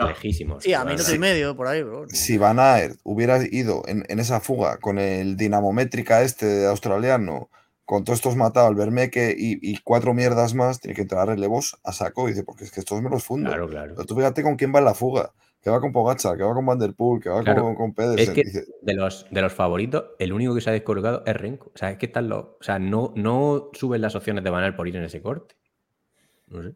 Ostras, pero, pero, pero, pero, no puede ir a rueda y, que no sé, me parece, o sea, es un tío demasiado bueno como para no relevar en ese. Muy bien, yo creo... que relevó, vale, que relevó, pero que si hubiera sido medianamente listo, ahí tiene la excusa para no relevar. Claro, claro. Y lo hubiéramos criticado igualmente por no relevar, pero. pero es que estáis, estáis analizando la carrera como si el circuito no existiese. No fue una carrera normal.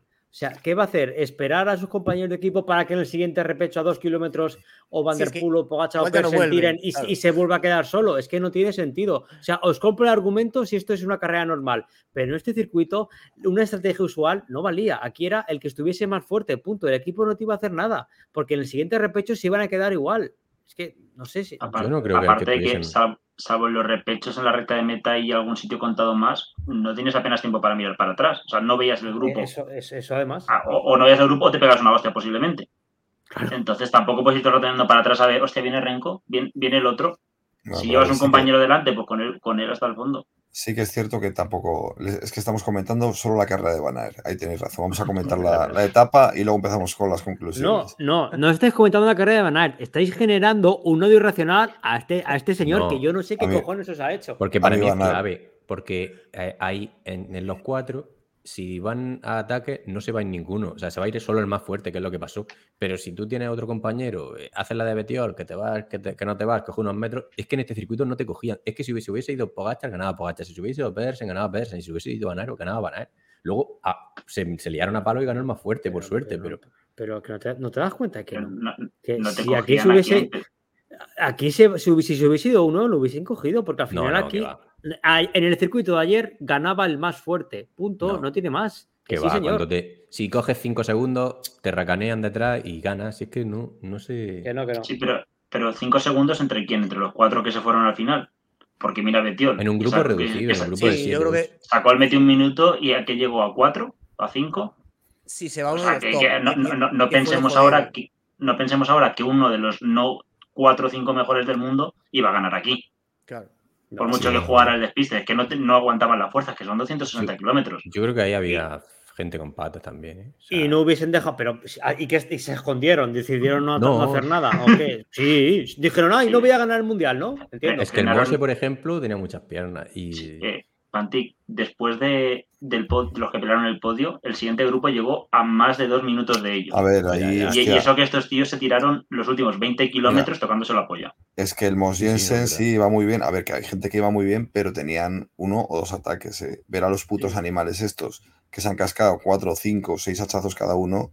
Hostia, eso ya no está a nivel de cualquiera. Eh. O sea que yo ahí no coincido. Eso era de fuerza si me dices que son tres vueltas, te puedo ganar cualquiera, pero este nivel de desgaste y las hostias que han podido llegar a meter todos los capos, que yo creo que el que menos ha metido fue Van Aer y por eso perdió, pero hostia, eso lo podían ir los elegidos ahí llegar sí, al pero, final. ¿eh? Pero Pedersen, que sería, bueno, Pogacar era el más, quizás era el más flojo, pero, o sea, de los cuatro, en, ese, en el final, digo, ¿no? Pero si se va uno de esos cuatro, aunque no era el más, aunque no fuese el más fuerte, llegaba. Y que se fuese de esos cuatro, quiero decir. Porque los otros iban a Pero ¿tú te crees que, van a dejar? Si quedan cuatro, ¿tú crees que a uno de esos van a dejar que se vaya? No le van a dejar. A, a, a Vanderpool lo dejaron irse. No, lo dejaron, ah, a Vanderpool le, dejaron. Ah, le, dejaron ir. Ahora lo vemos. lo voy a se va por fuerza. De, hecho, el tío molestó a posta. También, se va por si fuerza. No vas a meter cosas. Se va por fuerza, pero luego no, no van a por él. Es que no Uno de esos cuatro tíos no, se va por, no se va por, no se va a lo Betiol. No se va a lo Betiol porque no le deja. Bueno, sí, avanzamos. Sí, sí, sí, venga, va. A 71, a 71 kilómetros, Francia tira fuerte por detrás para enlazar. Están a 10 segundos. Francia no le interesa a nadie. A 69,4 kilómetros, Pedersen se va y por detrás el grupo de cabeza ha sido neutralizado y se reagrupan unos 25 tíos. En un kilómetro lo cogen. Esto es un espectáculo. A 65 kilómetros, Bélgica acelera y Renko ya sigue andando jodido porque, como tú durante toda la guerra, vuelve a estar en cola. A 62,5, chorriataque de Pogachar en un repecho se sigue rompiendo el grupo y cada, y cada vez se reagrupan menos ciclistas. Es que el Morse le da ritmo en el tramo revirado previo al paso por meta. A 61,1, Renko reaparece y ataca. Pedersen le sigue. Van, dos de Renko. van tres, sí. Pedersen le sigue, buena inmolación, ya que vuelve a conectar todo el mundo. Es un quiero y no puedo. No tenía... Eso no lo he puesto yo, eso lo ha añadido Kiko seguro. Eso no sí, lo he puesto sí, a ver, Claro, es un poco la reflexión que estábamos diciendo, ¿no? O sea, es el tercer ataque de Renko, creo, y, y a ver, eh, no hace el daño. Mira, fijaos en esta zona de la imagen, que es una zona un pelín recta, o sea, vienes de una bajada más o menos recta, quiero decir, que aquí sí que tienes por lo menos 500 metros igual o, o 700 para, para saltar uno de estos ataques de vatios de por lo menos unos segundos y irte, pero es que ni siquiera así lo consiguió. mi, sensación en el directo era que cada kilómetro que pasaba Renko, eh, aunque siendo más flojo de los demás, los demás perdían más fuerza que él. Es decir, se iban desgastando más. Es como un poco lo de la clásica San Sebastián que la gana también viniendo de atrás. Sí, pero este tío aguanta muy bien los kilómetros. ¿eh? A mí la impresión que me daba era que ya eran destellos de, talento. ¿eh? O sea, él iba jodido para seguir el ritmo, pero sigue siendo Renko Benepool y sigue teniendo mil vatios ahí de golpe y ya tenía la duda que digo, no si está haciendo labor de equipo para eliminar gente. De hecho, él queriendo sin querer, eh, se te pilló a Pedersen para mí, eh. a mi parecer, fue el que, el que más se cebó con Renko y el que al final le costó. pero ya no sé si lo hacía como labor de equipo por eliminar gente o si lo hacía porque estaba de mala hostia con su equipo y estaba a intentar joder a Bélgica ya. Hubo, un momento que sí que estaba como cruzado, ¿no? Con el mundo ya, el tío. Como que a la, cuarta vez que lo intenta y le siguen, que no le sale la suya, estaba ya como en plan, me cago en. ya con sus gestos. Hombre, pero yo creo que también eh, hace su típico ataque. No, pero eso es su típico ataque de intentarlo a 50-60 de meta. Lo que pasa es que ayer no tenía piernas y no hizo daño a nadie con los ataques estos. Bueno, para aguantar y abandonar a 20, pues diría, lo suelto todo aquí. El que estaba haciendo un carrerón también era el Steven este. Hizo sexto al final. Bueno, a 60 cuando reagrupan lo prueba Van Aert y al poco lo intenta Betiol, pero también nos pillan. Aquí un, momento, esto es la, Sí, cuando ataca, cuando hace este ataque Van Aert, ah, que tampoco es un atacón, es más bien un intento de irme por el córner ahí, ahí en llano metiendo vatios a ver si cuela. Renko hace el gesto de ir a por él y se da cuenta que es un belga y, para. Por eso te digo que al final, entre que los dos tienen un ego terrible, que no quieren trabajar uno para el otro y, que no hay información, no hay pinganillos, y estás, llevas toda la carrera un poco así, medio intentando enterarte de las cosas mientras estás ahí en un esfuerzo agónico que, el cerebro tampoco te riega al 100%, pues, pues pasan esas cosas. ¿Pero los únicos retrasados son Bélgica o qué? ¿O el resto de equipos? No, hizo ningún tipo de ridículo de ese tipo. Bueno, porque ellos tienen, son los únicos que tienen a dos capos máximos, quizá. Entonces sí que están con esa mosca detrás de la oreja. Esto tiene que ser súper estresante, no tener pinganillo, el circuito revirado, ataques por todos los... Es que tenía descarte psicológico. Pero una pregunta, ¿por qué, por qué eh, cuando Van Aer se pone a tirar un poco menos que lo pones de hijo de puta y los ataques de Renko son magníficos? Es que no lo entiendo.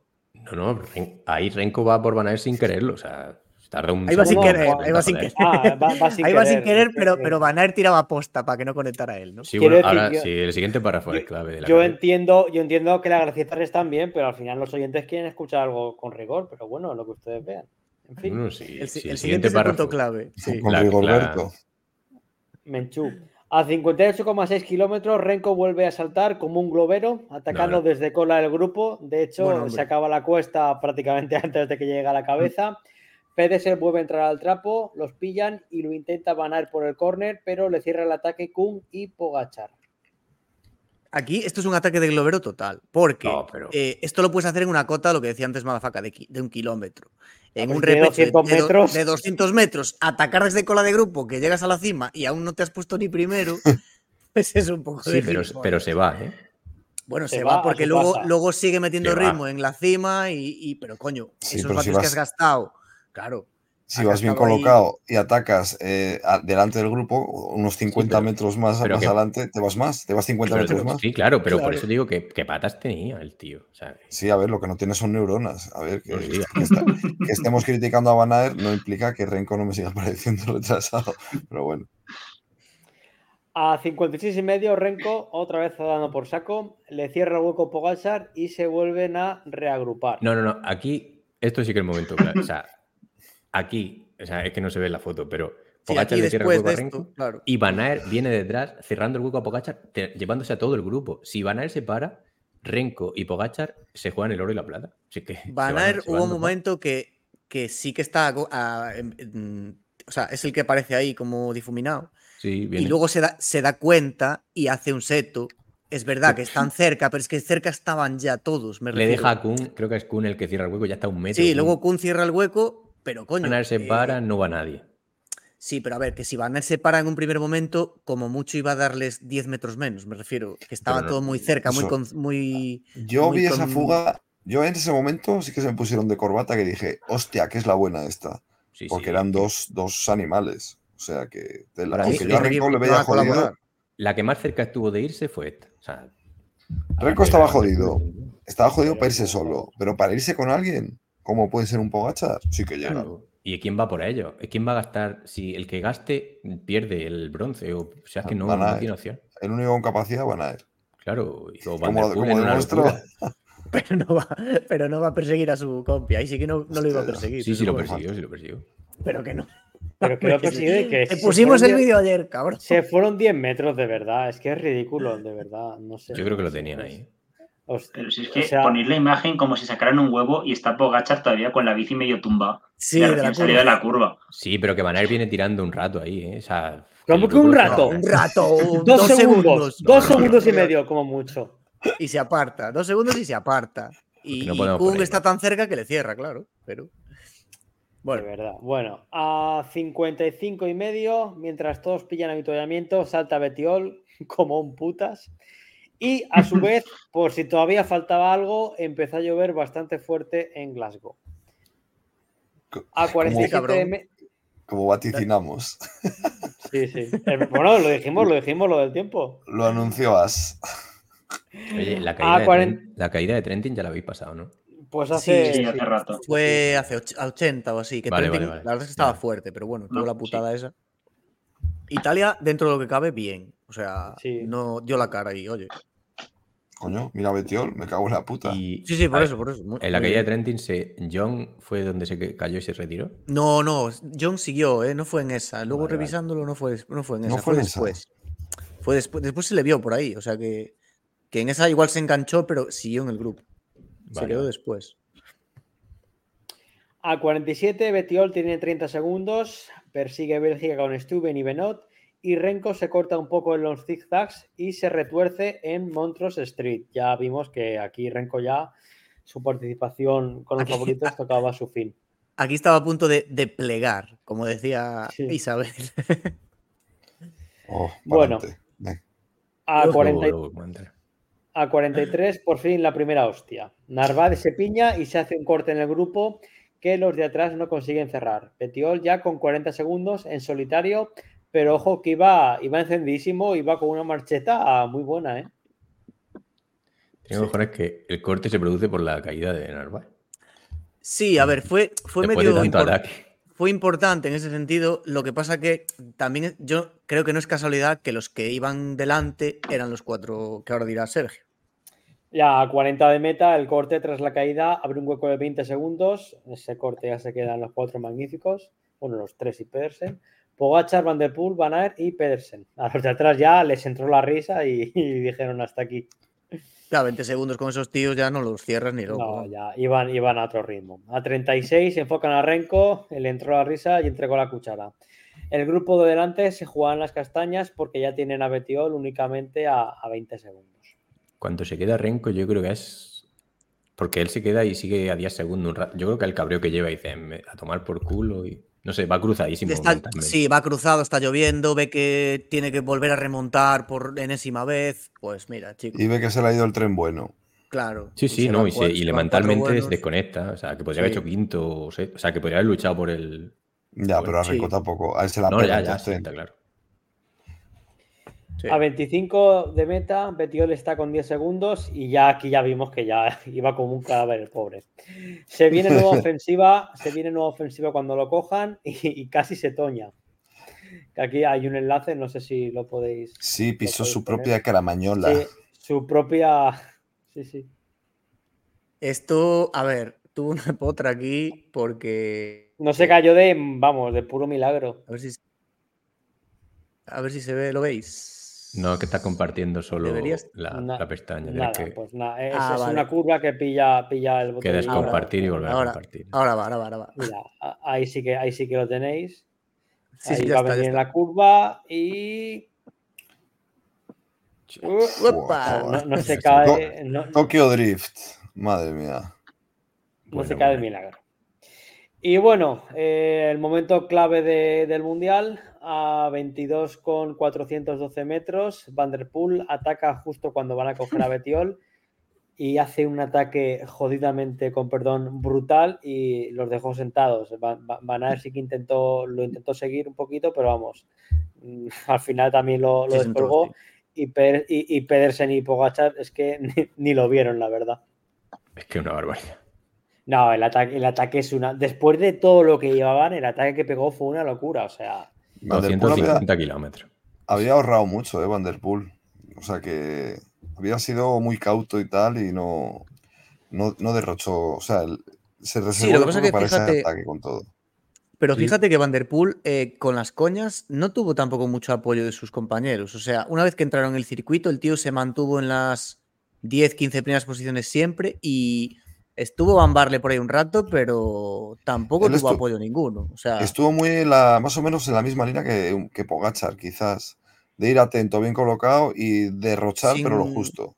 Lo justo, sí. Pero a ver, el tío. Claro, es que si, si combinas las patas que tiene ese tío con un poco más de cerebro, que es el que no tenía hace dos, tres años, claro. Eso iba a decir que le ha costado cinco, sale esta temporada. Le ha costado cinco años aprender a ganar un mundial. Claro te sale esta temporada. No, Mundial y, y, y, una San Remo. Y una San Remo. El, mundial que pierde, el Mundial que pierde con Pedersen lo pierde porque gasta muchísimo. O sea, fue en 2018, ¿no? O 2019. 19, Después de Valverde, sí. Ese Mundial gasta un montón. Y pues, si hubiese sido un poco listo, pues tendría dos mundiales, ¿no? Bueno. Sí, bueno. Bueno, pues ya, nada. Ya tiene uno más que nosotros. Sí, sí.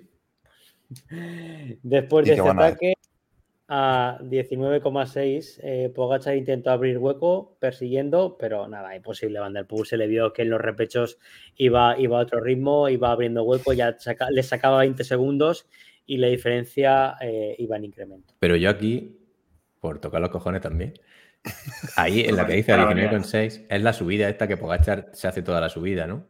Ahí yo creo que a Van der Poel lo, tienen como mucho a 5 o 6 segundos y Pogachar mira para atrás. Está más. Está cerca. Está, más. Se ve cerca, a 5, 6, 10 segundos está prácticamente una vez que ataca. Que ahí o lo coges ya o después, sí, pero después es imposible. cuando hace Pogachar la subida esa rápida, ahí le recorta algo y mira hacia atrás y nadie decir, nadie pasa el relevo. Es que no, se entienden, tampoco intentan ir por ahí. Pantic, Pantic, que no, no, inventes, tío, que no cuela. O sea, tú ves la cara de Vanderpool, no, tú ves la cara de Vanderpool y el ritmo, justo cuando ataca y apaga y, acaba esa subida, y el tío sigue tirando como un puto animal. Y en el siguiente repecho igual.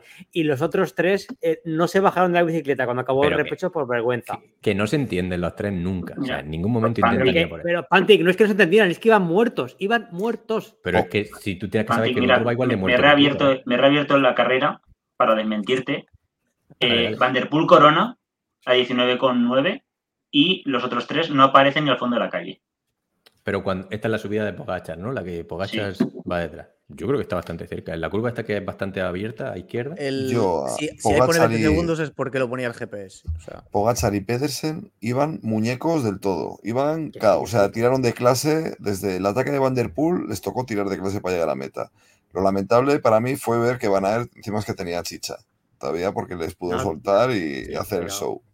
Al final, pero no, te, no podía Ya, pero aún así. Tuvo, tuvo, 20 kilómetros para recuperarte el esfuerzo, pero no podía seguir a, a Vanderpool. Claro, y, tampoco puedes, llevando esos dos a, rueda, eh, dar el 70% de los relevos, joder. Tampoco puede ser. Pero haber, probado, haber probado un hachazo, pues la, plata la tenía casi asegurada, pero haber probado un hachazo a ver si le soltaba, porque yo a Pogachar le veía que atacaba y decías, madre mía, está atacando ya por, puro punto honor. Por, el pero, show, ¿no? Sí. Pero no tenía nada. Y Pedersen le veías que iba ya como una lombarda. Pero es que Van Aert, que sí que tenía ese ataque, pues ese ataque en vez de hacerlo, en vez de hacerlo a, a 500 metros de meta, lo podía haber probado a 20 de meta. Haber soltado a sus compañeros de viaje que no le iban a seguir, porque en ese momento, y el más trotón de los cuatro es Van Aert, hubiera podido hacer algo más. Hay medio rabia ver que tenía fuerzas al final.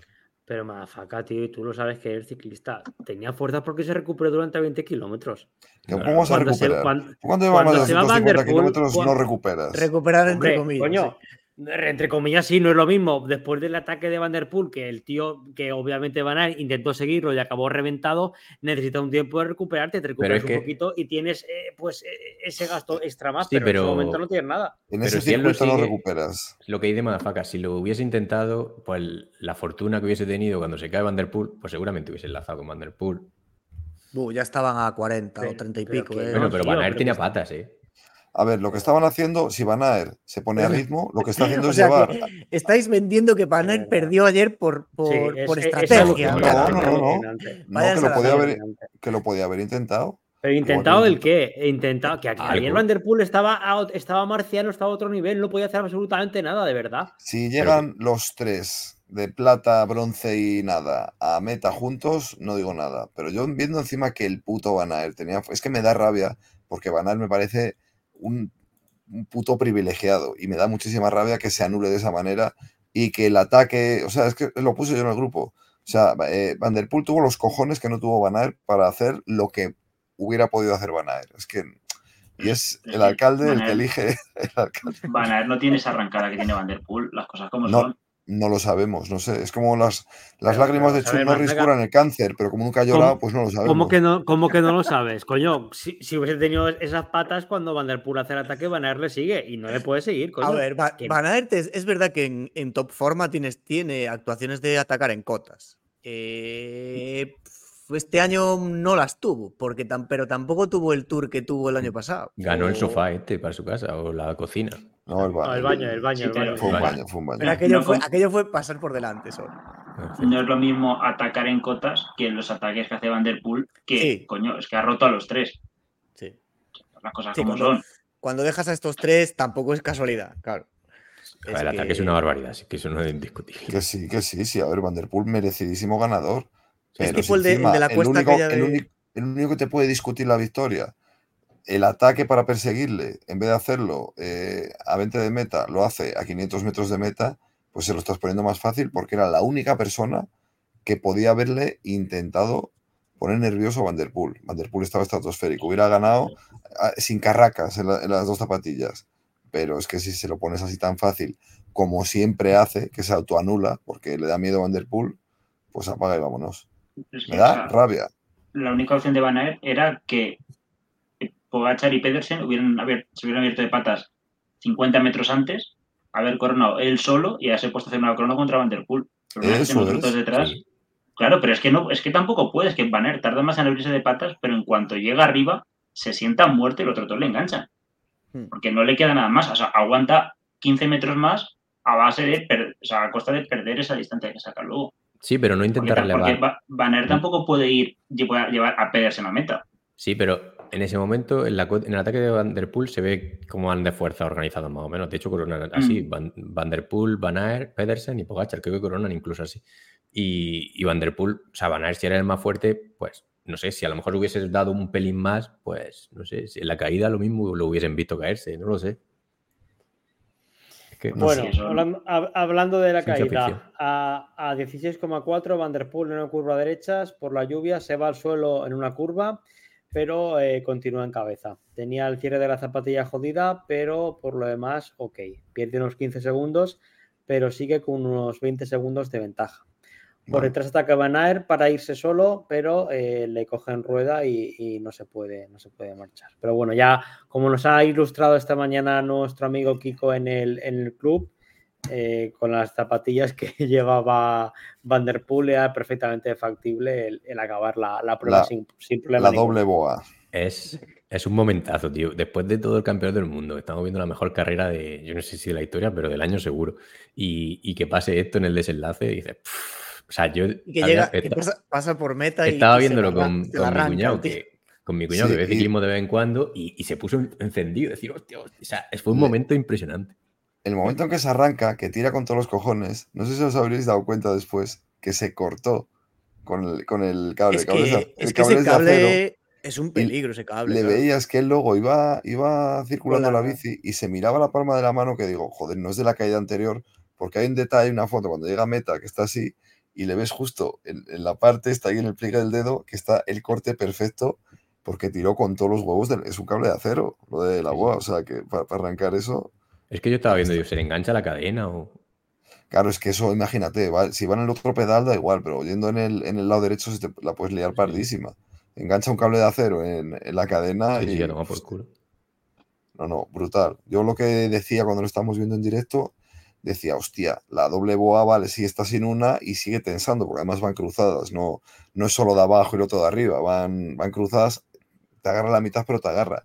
Pero si le trincan y tiene que ir un sprint, hostia, meter ahí mil y pico vatios con una boa solo, ahí no, se te sale la zapatilla. O sea que, porque tampoco es muy inteligente Van Der Poel, pero porque te la metes por dentro del calcetín y ya está, tampoco hace falta arrancarla. pero bueno, pero si no, veas cómo, le temblaba la pierna y tal, ahí del nervio y del, casque que llevan. madre mía. Bueno, a 7 de meta, Pogachar intenta librarse de los otros dos y eh, se la devuelve, pero nada, siguen juntitos parece que, va a haber un sprint por la plata y el bronce. Finalmente, victoria de Mathieu Van Der Poel, sacándose la minga desde el ataque definitivo, con caída incluida y sacando más de un minuto al trío perseguidor, trío que, aunque la realización no lo mostró, eh, Van Aert abrió hueco en el último. Sí, la verdad es que fue un poco lamentable, eso sí. Van Aert abrió hueco, suponemos, en el último repecho de Montrose Street y hace eh, segundo en solitario. Tercer puesto para Pogachar en un sprint agónico donde Pedersen acaba totalmente muñeco. Yo no sé dónde va Pedersen. Sprintando desde 600 metros. Ya, tío, pero es que ahí están ya en un estado de, muerte cerebral. Lo dijo en una entrevista a Pogachar, que fue el sprint de la muerte, que, iban los dos dando puta pena. O sea, en ese momento les, pilla Landa y, y, llega a tercero igualmente, pero muy pegado a ellos. O sea, imagínate cómo irían. Bueno, yo creo que lo que no va a haber ningún tipo de excursión es que estamos ante una ante la carrera del año y una de las carreras, una de las carreras más bonitas que he visto nunca. es que te, doy un botón del revés. Yo no recuerdo una carrera como esta, sinceramente. A ver, este año, yo que sé, igual E3, que fue así muy tan espectacular con estos tres, y Flandes, digamos, por. Sí, pero no a este nivel, joder. Y, la última media hora de San Remo también fue la hostia. Flandes también sí, lo que ha dicho Kiko. Sí, a este nivel no, pero bueno. Claro, este, este nivel de, a 150 meta de 4 horas de locura. es que esto es, un nivel de carrera histórica, porque eh, un deporte que durante 4 horas estés en tensión, porque las últimas cuatro horas de carrera que se dicen pronto están continuamente pasando cosas. Es que se pasaron volando.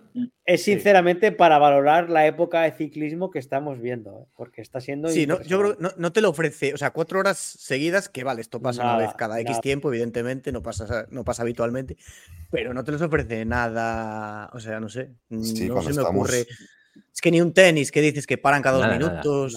es que cuando estamos diciendo, joder, las grandes vueltas se ahorran el esfuerzo para el último medio kilómetro de tal, cada día gastan menos, no sé qué, y de repente te viene una clásica de estas y se tiran 150 kilómetros a hostia limpia.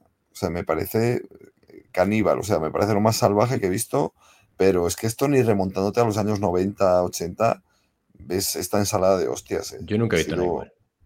Brutal. O sea, acierto, acierto de la UCI totalmente por el circuito, no es de casualidad, porque. Ahora, mira, eh. antes de hablar nosotros, igual eh, ponemos los audios de Coloto y de Pandis, ¿os parece o qué? Venga. que, por culo. A ver, venga, el de Coloto primero que, que lo mando primero. Buenos días, señores. Os saluda Coloto desde el país de los bigotes y de Maggie Corceiro. Notas del Mundial. A ver, tengo una listita aquí apuntada de cosas que tengo que decir y que espero que se comenten en el podcast. Lo primero, el circuito era un circuito de CX, una mierda de circuito.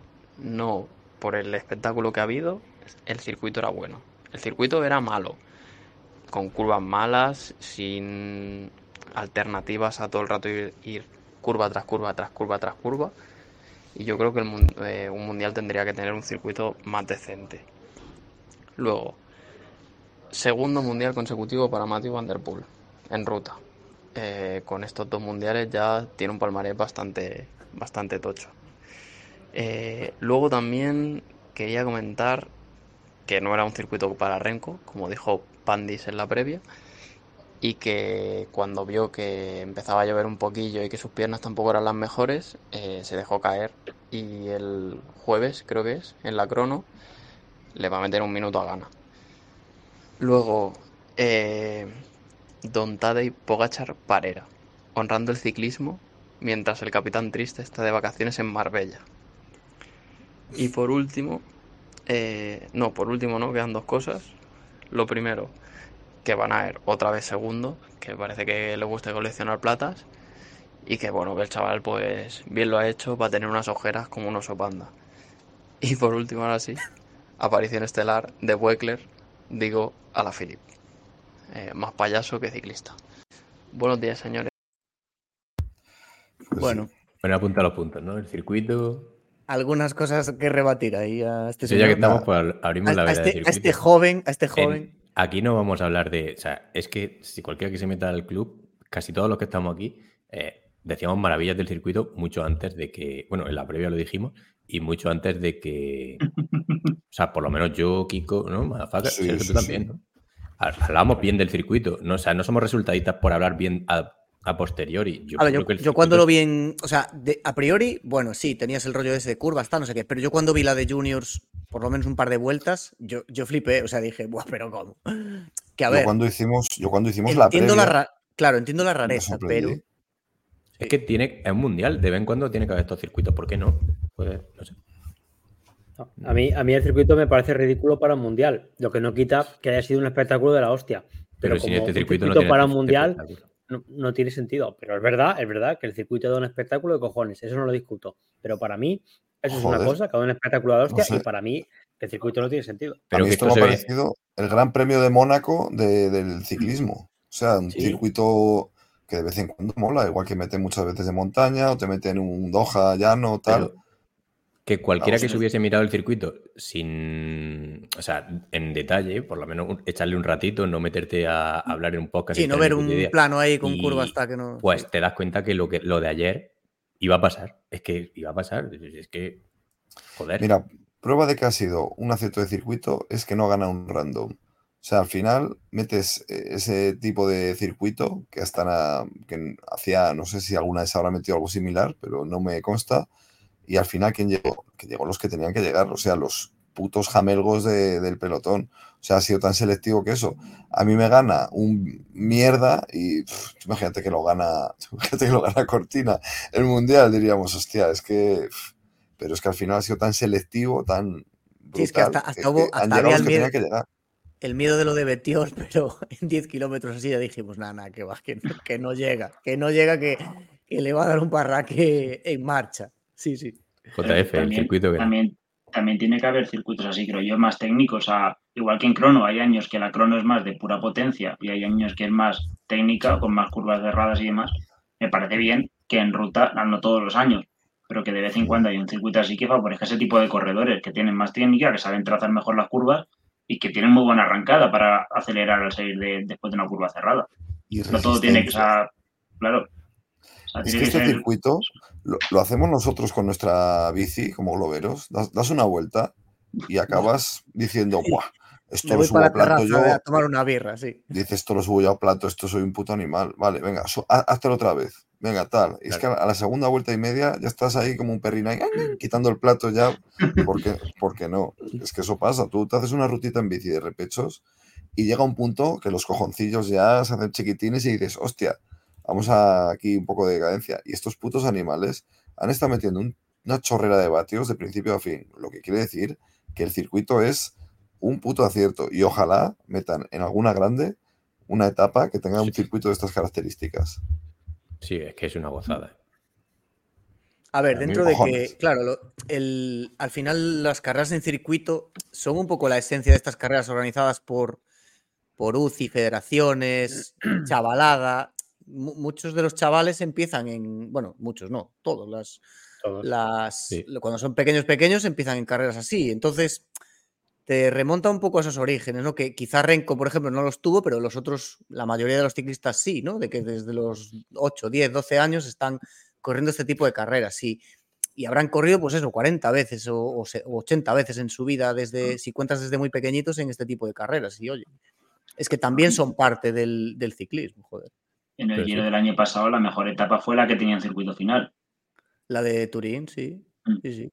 Sí, es que por eso, pues siempre se critica la UCI muy fácil, pero joder, para mí se arriesga con el circuito y, y, chapó porque... ¿Y qué más tonterías dijo Coloto? Así que Renko, en cuanto vio que empezó a llover, ya se dejó caer para atrás. No, dijo que Renko, que el circuito no era para Renko y que se. Bueno. Y que cuando cayeron las primeras cuatro gotas se dejó caer atrás. Yo creo que Renko no tenía las patas y simplemente ya está. Pero... Lo dirá Pandis también, supongo. Luego, luego si, si queréis lo, comentamos luego. Dijo algo que. ¿Eh? Dale, dale. No, que Renko no es santo de mi devoción, no sé si os habréis percatado. Pero pese a no tener patas, yo me quito el sombrero con Renko en esta carrera, porque ha tirado de punto honor y de dos pedazos de pelotas que a mí, a mí Renko me ha ganado en, este, en esta carrera. Y perdiendo. Yo ¿eh? creo que lo que sí que tiene mucho mérito fue que la acabara, porque lo más sencillo cuando ya ves que te quedas y no vas a ganar es decir, ye, me ahorro los últimos 40 kilómetros, no los hago, lo por culo. Y no, el chaval tuvo las narices y el punto honor de acabar la carrera. Y eso sí que hay que reconocérselo. Hmm. Dijo algo de. Coloto dijo algo de que el segundo mundial de Vanderpool. No sé si le cuenta el del 19 o el del. No, el, del, año, pasado, creo que ha dicho. El año pasado, ¿no? Porque por, lo de la, cárcel, por la... No, no, no lo había ganado en Junior o algo así. No, dice, se refiere a lo de la chica. No, se refería a lo del año pasado. Hombre, si, si, ese, si el peso de Australia de Djokovic, ese mundial de Renko, las cosas son así. hombre. Ese fue un guiño a Pantic, ¿no? Y luego, ¿qué más dijo? Ah, bueno, a Felipe, sí, coincidimos. Lo de Pogacar, bueno, para mí no va tanto. O sea, sí. Hombre, sí.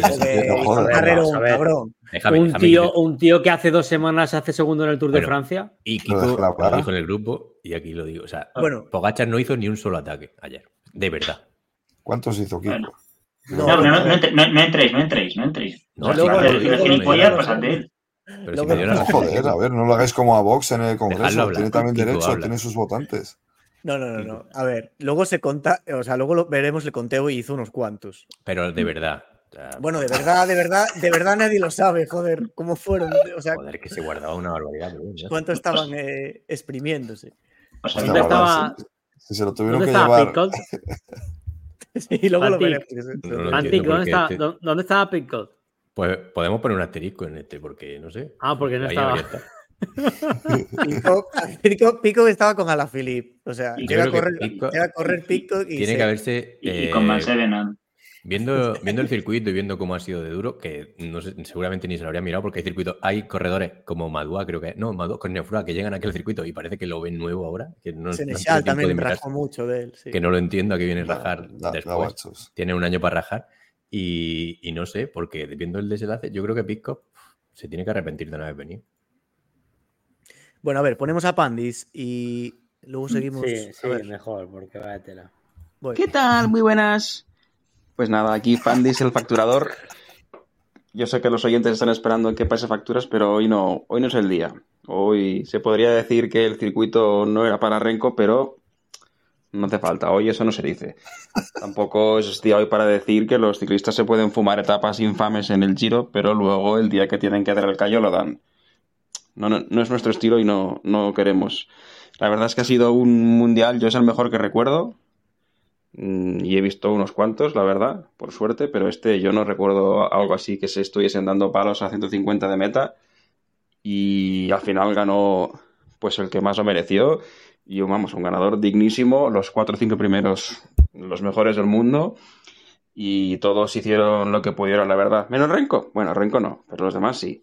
Así que nada, que nos sigan dando alegrías durante muchos años y que, porque esto de que sea el mejor mundial en años se puede decir también del Tour, se puede decir de Flandes y demás carreras de Milan San Remo igual también. Así que nada, que nos sigáis eligiendo a nosotros para comentarlas y ya está. Un saludo. Joder, qué bien. Bueno, pues menos mal que no pasa factura. Gracias, gracias por elegirnos a nosotros. Somos los mejores, de hecho. a ver, estuvo, curioso. Dale, dale.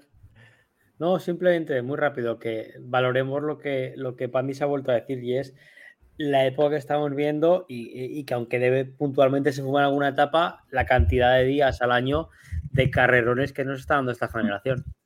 Yo tengo sobre eso una reflexión sobre eso, que seguramente os va a gustar, que es que, pues claro, porque vaya a entrar, pero para mí tiene su lógica. Todo esto, el espejo donde se miraban hace unos años es en Peter Sagan, que se retira en este mundial. O sea, eh, Peter Sagan es el origen un poco de este ciclismo tan espectacular. Eh, Van der Poel es un, no sé si era tan... un Sagan mejorado. O Fíjate que a Sagan en su día se le. En estas carreras, porque, a ver, ha sido muy ganador y tal, pero sí que también se le acusaba un poco de, conservadurismo. Se me entienda, dentro de que Sagan era un tío. Era un tío ofensivo, pero sí que, se, sí que me acuerdo que había reflexión en el sentido de, joder, este tío ganaría más si atacase más, si no estuviera tan pero eso fue evolucionando con los años. A él, Sagan, lo vigilaba. Sagan tiraba de su sprint y luego ya no le valía. Sagan luego lo que hacía era intentar ganar de manera bonita. De hecho, él lo dijo en su época dorada, decía, es que quiero ganar, hacerlo bonito. Y mira su primer mundial. Que sí, que sí, pero que, que en esa época buena que tuvo de sus, sus cuatro o cinco años de Super Prime, que como que tendría que haber ganado incluso más. Sí, pero que si, yo fuera más ofensivo. Si no es exactamente réplica de esta gente, evidentemente, pero sí que es verdad que el estilo de Sagan, el rompedor, no sé, un poco diferente. el, rollo show sí está claro. el, el, rockstar del pelotón, eso sí. Y un poco el, ciclismo que tenemos hoy en día, pues también es Sagan. O sea, fue un. Fue el líquido preseminal del ciclismo actual. Sí. Algo así. La huilla, el. No pensaba que iba a estar de acuerdo. Sí, joder, coño, a ver quién no, quién no quiere si aquí. El problema contigo con Sagan es que sigas diciendo a día de hoy pues, que si es mejor colocador, que si top 8. Pero porque yo los, cuatro años que he visto de Sagan no lo he visto de nadie. Igual que los cuatro años que vi de Ronaldinho no lo he visto de nadie. Entonces, joder. ¿Cuatro, ¿Cuatro años de Ronaldinho? Sí, sí. Tres años y medio. En fin, eh, bueno, a ver, pasamos al siguiente apunte. Nada, tenemos aquí dos fotos para la gente que lo esté viendo en YouTube del estado en el que mm. quedaron, de que quedó la zapatilla de. Voy, voy, voy, voy. No, sí, comenta, comenta, que lo, voy, compartiendo. Pues eso, el estado en el que quedó la zapatilla derecha de, de Mateo Van Der Poel. Nuestro servicio de producción está ya poniendo la imagen para que la puedan ver todos ustedes. Aquí la tienen. Si la queréis comentar o si queréis dejamos un silencio un par de minutos, que queda bastante bien. a mí me sorprende la izquierda, sobre todo la foto de la cala rota por debajo. En teoría, eso no puede hacer fuerza hacia arriba, ¿no? Eh, la cala es... lo en un sprint, la, de arriba, sí. Ahí en un sprint se te puede salir, porque haces mucha fuerza de pie hacia los lados.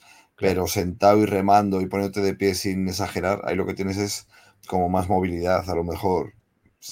Pero bueno, Sí, pero que estuvo al borde. Lo peligroso lo adelante. Estuvo muy, muy cerca de perder la carrera. O sea, sí, sí, sí. Suerte. es que hay que. Los del coche de equipo que le dan otra zapatilla. Es que. Hostias. No, muy, muy raro. Y la boa, hombre, ahí se ve en la mejan de la derecha que la llevaba más o menos bien atada por la parte de abajo. O sea que. Como digo, ¿Habría ganado, ¿Habría ganado sin zapatilla? No, no, no, no, ni de coña gana sin zapatilla. Si fuera, ¿qué, es eso de Sergio? La zapatilla. La, imagen de, ah, uno de nuestros miembros del, ah. del club, te diga. Las zapatillas de diario de Kiko. hacen unas madreñas por debajo. Que la usa para correr también. Es una es muy, mucha pereza, me da lo de volver a cambiar las caras. Que, son 10 minutos. Decía Panti que si gana sin zapatillas, si hubiera sido un final plano, Mm, mm, por ahí. Pero el final este de repechos ni de coña llega, si se dejó del todo. Bueno, eh, según comentan aquí, yo me voy a limitar a leer porque no lo sé, pero espectacular narración de doña Isabel Martín en televisión española, que además hace un par de días se le vio ganando una romería en el País Vasco. Así que eh, nada, nos, nos, congratulamos de que Televisión Española dé un paso hacia adelante y eh, sustituyen ya por fin a Carlos de Andrés y, ya al señor este de los chistes. Vaya, vaya descubrimiento. ¿eh? Esa, que estáis viendo ahí es ella el 5 de agosto, creo, o sea, hace un par de días, que debe seguir compitiendo. Hombre, no sé qué nivel tiene esta carrera, supongo que es un poco... Bueno, pero gana. Y tal. Que sí, que sí, que, la, tía, tiene un, tiene un nivelón, seguro. Y esto que decías, joder, lo decías tú en directo, eh, que es la hostia que, joder, por fin aparece, por fin ponen una tía que te deja a cuadros de lo que sabe. O sea, que no está ahí por hacer cuota ni por. Lee la carrera. Se, nota que compite, que la lee la carrera. Reconoce ciclistas. O sea, no es porque es una tía, es porque sabe. Joder. Asocia cosas, lo de lo de lo que dijo que no, el suizo no puede ser Mauro Smith porque no lleva una Specialized, tal, no sé qué. O sea, ese tipo de detalles, ¿no? De y está súper atenta, la porte pincha y a los cinco segundos lo ve. se nota que está en tensión todo el rato mirando. Es impresionante. ¿eh? Ya lo vimos en el Tour, en el Tour Fems, ya dio mm, coleta, o sea, viéndolo, pero es que es un disparate, es que lo ve todo, es que es impresionante. Sí, sí. Está muy por encima, muy por encima de su compañero, perdón. Yo que como no vi en televisión española de, de ella como narradora no, no digo nada, pero entiendo que en ese sprint sí te puedes cruzar, ¿no? Porque se ven los badenes estos en mitad de la carretera separados. Sí, sí. Eso es lo que te va a aportar, es que lo, vi, lo, vi, lo vi en Eurosport, así que. Sí, sí, y además palantísimo, ¿eh? O sea, bien. Llega bueno, eh, por Para mí, gran, gran, descubrimiento. Su compañero pues Javier Cárdenas, eh, en el comentario, no, no, no, está tan a la altura, pero, pero bueno, que a mí me, gustó muchísimo la narración. O sea, yo solamente he visto cortes eh, de las tonterías que ha podido llegar a decir Ares, eh, que he visto por ahí por, por, Twitter, y flipas, hablando de la capital de Escocia, que era... que era Glasgow y no sé qué más tonterías ha llegado a decir por ahí, pero sí, sí que hay cortes por ahí que digo, mira, viva, viva la televisión española cuando se puede. Pues sí, yo me quedé viendo en Eurosport porque haciendo 30 de meta me, me, fui a comer con mis padres fuera y lo estaba viendo en Eurosport por la mañana con clavijo y dije, bueno, la paro aquí y cuando vuelva quedaban 40 y dije, bueno, reanudo de dónde está porque como pongo ahora la aplicación de, de RTVE, es que seguro que me encuentro la imagen del directo y estamos por culo. Sí. Bueno, eh, nuestro equipo de becarios uh, se ha tomado las molestias de hacer un conteo de ataques. Vamos a presuponer que es cierto. Vanderpool 3, Van Aert 4, Pogachar 4, Pedersen 2, Betiol 3, Renko 5 y así hasta un total de 30 ataques en el circuito más los de la fuga inicial, aunque eso de Renko 5 ataques yo creo que alguno de esos ataques no llega ni, ni a la T. Que sí, que sí, que que son, os lo prometo, o sea, estos son ataques en los que eh, te despegas mínimamente. Pues lo que pasa que, claro, ningún ataque se fue pues eh, 15 segundos o, o, 10 segundos, es que eran reagrupamientos continuos, pero que sí, el, que, el de Trentin, por ejemplo, es un atacón que no, no, suelta, no suelta a nadie, pero es que se pasa igual 800 metros a full gas atacando, que, coño, eh, es que era una locura, o sea, yo me acuerdo de acabar la carrera y decir, joder, pero ¿cuántos ataques hubo? O sea, ya en el hype este que justo estás ahí con el subidón, ah, 50 ataques y al final, coño, los cuentas y salen menos, pero 30 putos ataques. O sea, es que, en serio. Atacón me he pegado yo a jamón. sí. Nadie ha contado los ataques. Eh. Nadie ha contado los ataques salvo nosotros, eh, que lo sepáis, apreciarlo. habría que saber para ver bien la estadística habría que ver quién reacciona a ellos, porque Pedersen atacó dos veces, pero ¿cuántos? Cerró tres o cuatro, lo menos. Sí, sí también, claro, claro. Bueno, pasamos. Todavía no cobramos, por tanto. No pasamos, ¿pasamos? Sí, sí, sí. sí. Posiciones de Pogachar en carreras de un día desde el Mundial del año pasado. Vamos a poner aquí ahora una imagen. Pues para los que estéis en Evox, estamos poniendo una imagen.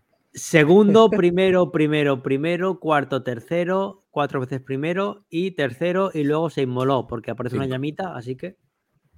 y tercero. eso, tercero locura.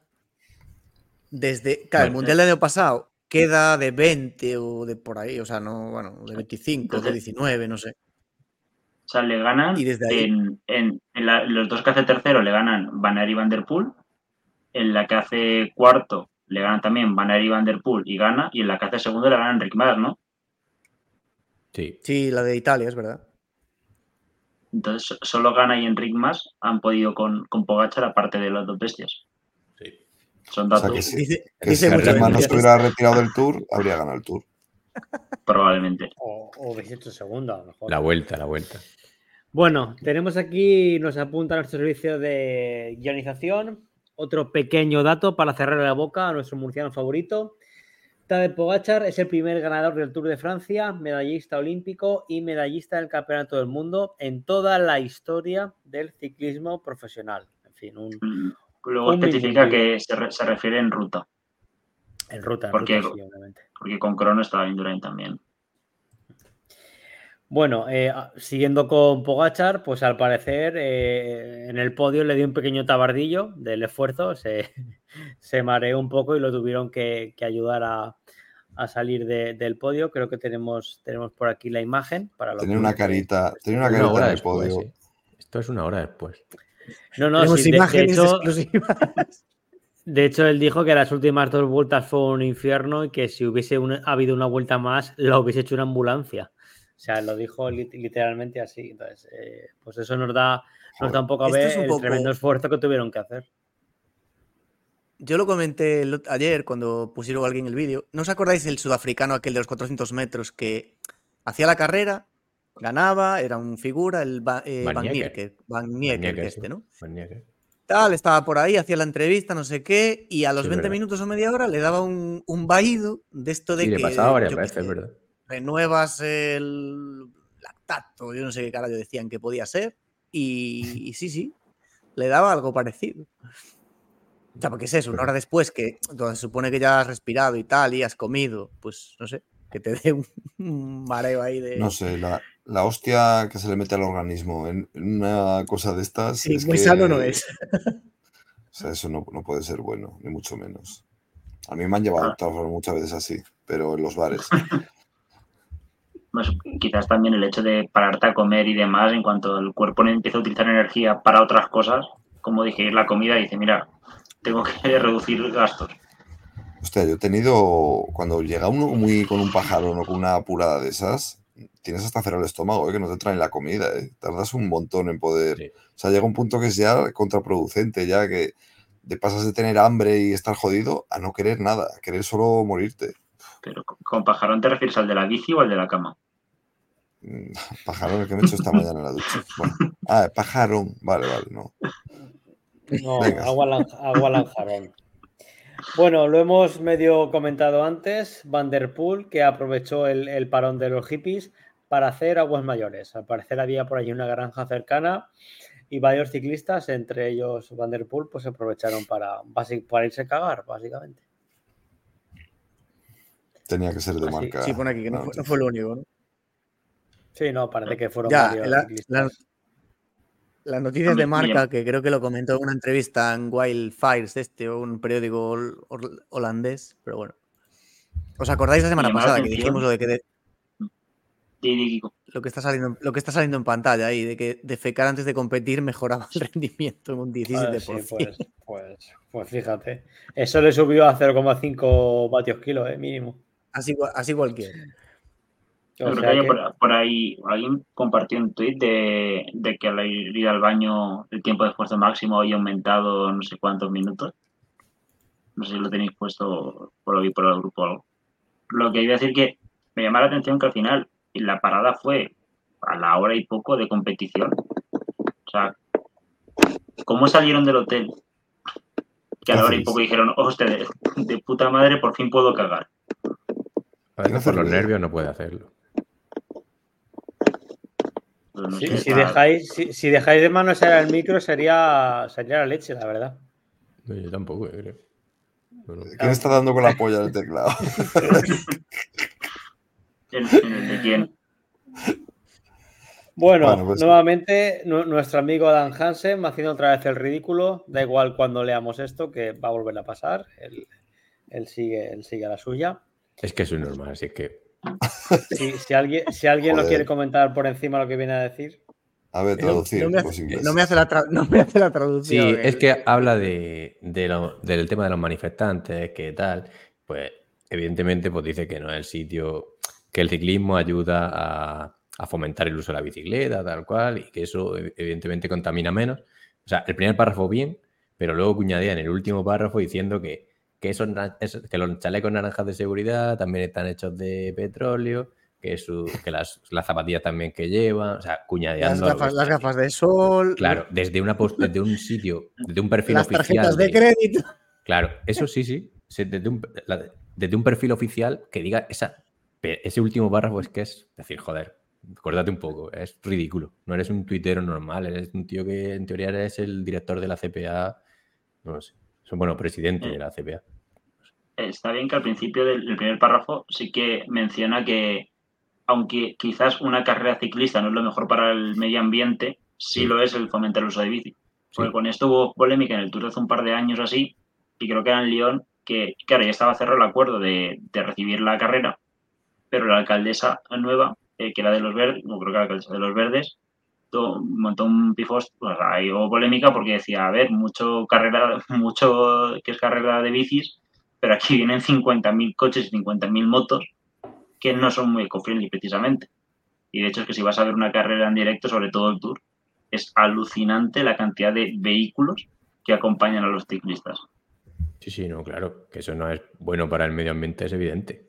Tampoco hay que ser muy listo, pero, pero bueno, a la larga puede ser bueno porque fomenta el uso de la bicicleta. Bueno, eso vale bien, ese párrafo me lo como, pero el último párrafo.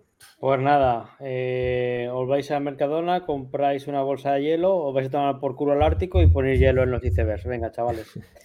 Bueno, eh, pequeña rectificación luego de Adam Hansen, que yo sinceramente, bueno, si la queréis comentar, pero yo pasaría de este tío ya. mejor. nadie protesta, pues ya está. En fin, eh, de felicitación del Jumbo. No, pero él no os importa ya. Tweet de felicitación del Jumbo. Eh, a Pogachar tuvieron a bien recortar de la imagen, solo sale eh, Van Der Poel y, Van Aert. Y luego, y luego la UCI. La UCI hizo lo mismo, puso la, misma foto y recortaron a Pogachar porque se ve que el tercero no es importante. Así que dijeron, pegamos tijeretazo y, sale el nuestro y el que gana. Muy acertado para mí. En fin, eh, tenemos aquí unos datitos de estos que os gustan del número de vatios. Los vatios de Stuyven con la potencia normalizada, más de 5,5 vatios kilo durante 4 horas, pese a que no había ni puertos ni, ni cotas. Y teniendo en cuenta que finalmente quedó sexto a casi 4 minutos del vencedor. Eso es una burrada. Y, no, sé, pero no, no, eso, sé por qué no me carga el hilo, pero bueno, lo, comentamos. Sí, dale. dale. Lo, lo, lo bestia de eso es que los es que lo he puesto mal, creo, el enlace. Pero lo bestia de eso es que los vatios, donde más bestias son los vatios, son en, las cuatro primeras vueltas, que son 450 o 440, y luego baja un pelín a 398 o algo así, pero, pero las cuatro primeras vueltas. Sí, no, tengo el que. Claro, no tengo el que, no tengo el que pusiste del finlandés, del, de Twitter, pero él hace como el desglose de, vatios por vuelta y son 450 vatios o así las primeras cuatro. Es que es una puta animada. Pero, es que está, pero esta peña no iba le 75 kilos. Claro, claro, es que por eso. Imagínate, a ver, momentos que, sí, pero no. Sí, sí. Mira, ahí lo tengo. En la vuelta 1. Es que... es que es un disparate. A partir de la vuelta 4 baja un poco los vatios. Es que las cuatro primeras vueltas es que los dejan a todos secos. Es que es son 75 kilos, creo que pesa Steven, y es que te sale una, una media de vatios de etapa de montaña. Sí, eso. Con cuestas de 200 metros, es que tío. Pero seguro que eh, en una etapa de montaña haces una media de 5,5 vatios kilo durante 4 horas. En, una, en la que hicieron este año de Just Play, seguramente sí. sí. Con la bajada y eso. ¿Cuatro horas? bueno, es que, claro, es que cuatro horas. Es, que son cuatro horas. Ya. Igual cuatro horas no, igual las cuatro horas no. Puede claro, es que es una, es una jodida locura. Es decir, cualquiera que haya cogido una bicicleta en su vida con un potenciómetro y ya no los vatios, sino 5,5 vatios kilo, ponerte eso 10 segundos para cualquier mortal ya es como, ¡buah! Pues, ¿cuatro horas? Sí, un 10-12% menos de tu, de tu tope. Es decir, hace un FTP, te haces tu tope y, ve 4 horas a un 10% menos de eso. Es que aunque seas un mierda, aunque vaya a 100 vatios, ve 4 horas a 90 vatios. O sea, es que es una puta locura. es, es, una, es una barbaridad. 4 horas a 90 vatios. O sea, digo, si, si, tu máximo, son, si tu máximo son 100 vatios, si tu máximo son 100 vatios, ve 4 horas a 90 vatios. No sé. Es una barbaridad. Es una locura. Y bueno, el cabrito dice que igual ya no corre más en lo que queda del año en, carretera. y bueno, dijo que igual, que igual ya se centraba en el ciclocross o no sé qué, o sea, un sinvergüenza. Ah, bueno, es que realmente total lo que. Bueno, el que queda por ahí todavía. Ah, me quedan cosas en, Lombardía él no tiene nada que hacer, entonces no, sé yo. Ya, pero bueno. Algunas sí hacer, eh, pero. Eh, tenemos a, nuestro amigo, nuestro bulímico favorito, Benji Naesen, que no sabemos qué pasa, que la ha tomado últimamente con los españoles. Eh, ah, pues. Poniendo, sí, no, poniendo tweets. El, que no corre más en carretera, ¿Van der Poel o Steven? Van der Poel, Vale, vale. Le preguntaban que cuándo, iba a estrenar, que cuándo iba a estrenar el arco iris o tal, pero dijo que igual que su plan era, eh, antes de la carrera, que era no correr más. Claro, ahora, no, me creo dijo, igual me hago una para decirlo tal. Con el ego que tiene, no creo que no lo haga. No sé. Nada, nuestro amigo Benji Naesen, que ha puesto un tuit, en eh, realidad, cero españoles, cero corredores españoles en el top 37. De hecho, la semana pasada también puso otro como de cachondeo con eso de las estrellitas, donde creo que puso a Arambur o a Cortina con cinco estrellas, como máximo favorito. sí, era, era ese, creo, contestando a ese tuit. Sí, ah, pues, pues ese entonces. No sé, eh, muy gracioso el, holandés este, a ver si, si, tiene cojones a pasarse por Alicante en, verano y, no, a alguno. Él lo asocia a países. Yo, yo diría que no he visto que cuántos putos gordos han ganado el mundial. Entonces, ya refiriéndonos a él, pues eso. en fin, no sé. Muy, muy gracioso el, Zampa Boys este de mierda. En fin, eh, nuestro amigo Salvador. Insulto yo? Eh? no hay que insultar tanto. Ya, coño, pero si vienen a meterse con nosotros, pues respondemos. no, es, un insulto gratuito, es un insulto desde el raciocinio. Porque no está para decirnos que no hay que meternos con los cuerpos de la gente. Como decir que ojalá engorde y uno de los putos Países Bajos y no, de paso. yo, no, me meto porque sea gordo, que me la pela, me meto porque es gilipollas. Ese es el tema. A mí me hubiese gustado ver a Lascano en este mundial. Sí. Nada, pero. Pero mm. muy. A ver, sí, a mí me gustaría. yo creo. claro, tipo Paules, es un nivel Paules es que el Mose puede ser, pero. Yo creo que más, más de eso. Más Es un tío que se te va como Betiol y, a ver para trincarle. porque ese, este sí que nos revienta al final. Como Betiol, que explotó como un puto sapo. Este todavía te aguanta. La cara muy bien. tiene ese ¿eh? fondo ahí. No Lazcano, como arranca, llega. Es más, llega a meta y le tiene que decir que pare. Es decir, quieto, quieto, que ya estás. Acordaos en el Nacional, que a ver, es un, es un carrerón, pero llega tostadito, ¿eh? Y es el Nacional. español. Pero, llega haciendo una exhibición con Ayuso detrás. O sea, Coño, ya, pero llega haciendo una exhibición haciendo S, casi, en el Nacional Español. Que había unos amateurs ahí a, medio minuto de él, ¿eh? Es verdad, es verdad. Quiero decir, que, joder, que aquí estaba gente. Sí, pero mira los datos de entrenado del otro día, 7,8 Sí, que sí, que, podía hacer un, que podía hacer una actuación de la hostia, eso está claro. Bueno, ¿qué, imagen habéis puesto ahí? Eso que es pues, el Mundial del 90, eh, el de Duitama. El de Freire, creo. Al parecer, nuestro amigo y compañero Salvador vive de ocupa en una sede de la Cruz Roja. Así que, por favor, necesitamos ya ayudas para colectivos vulnerables. Y el que esté pensando qué está diciendo esta gente, pues hemos puesto una imagen de la del televisor donde tuvo que ver nuestro amigo Salvador la prueba de la prueba de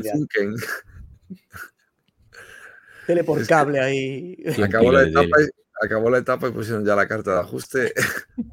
lo de arriba, lo de arriba que es un modem o qué es el TDT. Sí. Ah, coño, el TDT. Vale, que la tele no lo tiene integrado. yo, pensaba que era la, cabeza de cortocircuito, el robotito aquel, que no sé si os acordaréis. Sí. ¿Estoy seguro que lo de arriba no es salva? A ver, y está modernizados porque antes de la época del TDT, en esa parte de la tele superior lo que había era un tapete de ganchillo con una sevillana o, un toro. Eso es. O sea que de todas formas. Incluso el, soporte de la tele con, ruedas ahí. Salva, sí, ahí abajo está, eh, tendría que haber la colección de la, Pronto, la. Algunas el, TP. Pero bueno, salva, que salva que está bien, ¿eh? se ha conectado, ha ido dos veces hoy al cerro más alto del pueblo, se ha podido conectar eh, por SMS y nos ha dicho que está muy bien. Bueno, compañeros, pues si alguno quiere hacer algún apunte más sobre, sobre la prueba élite masculina del Mundial, pues eh, que lo haga ahora o calle para siempre.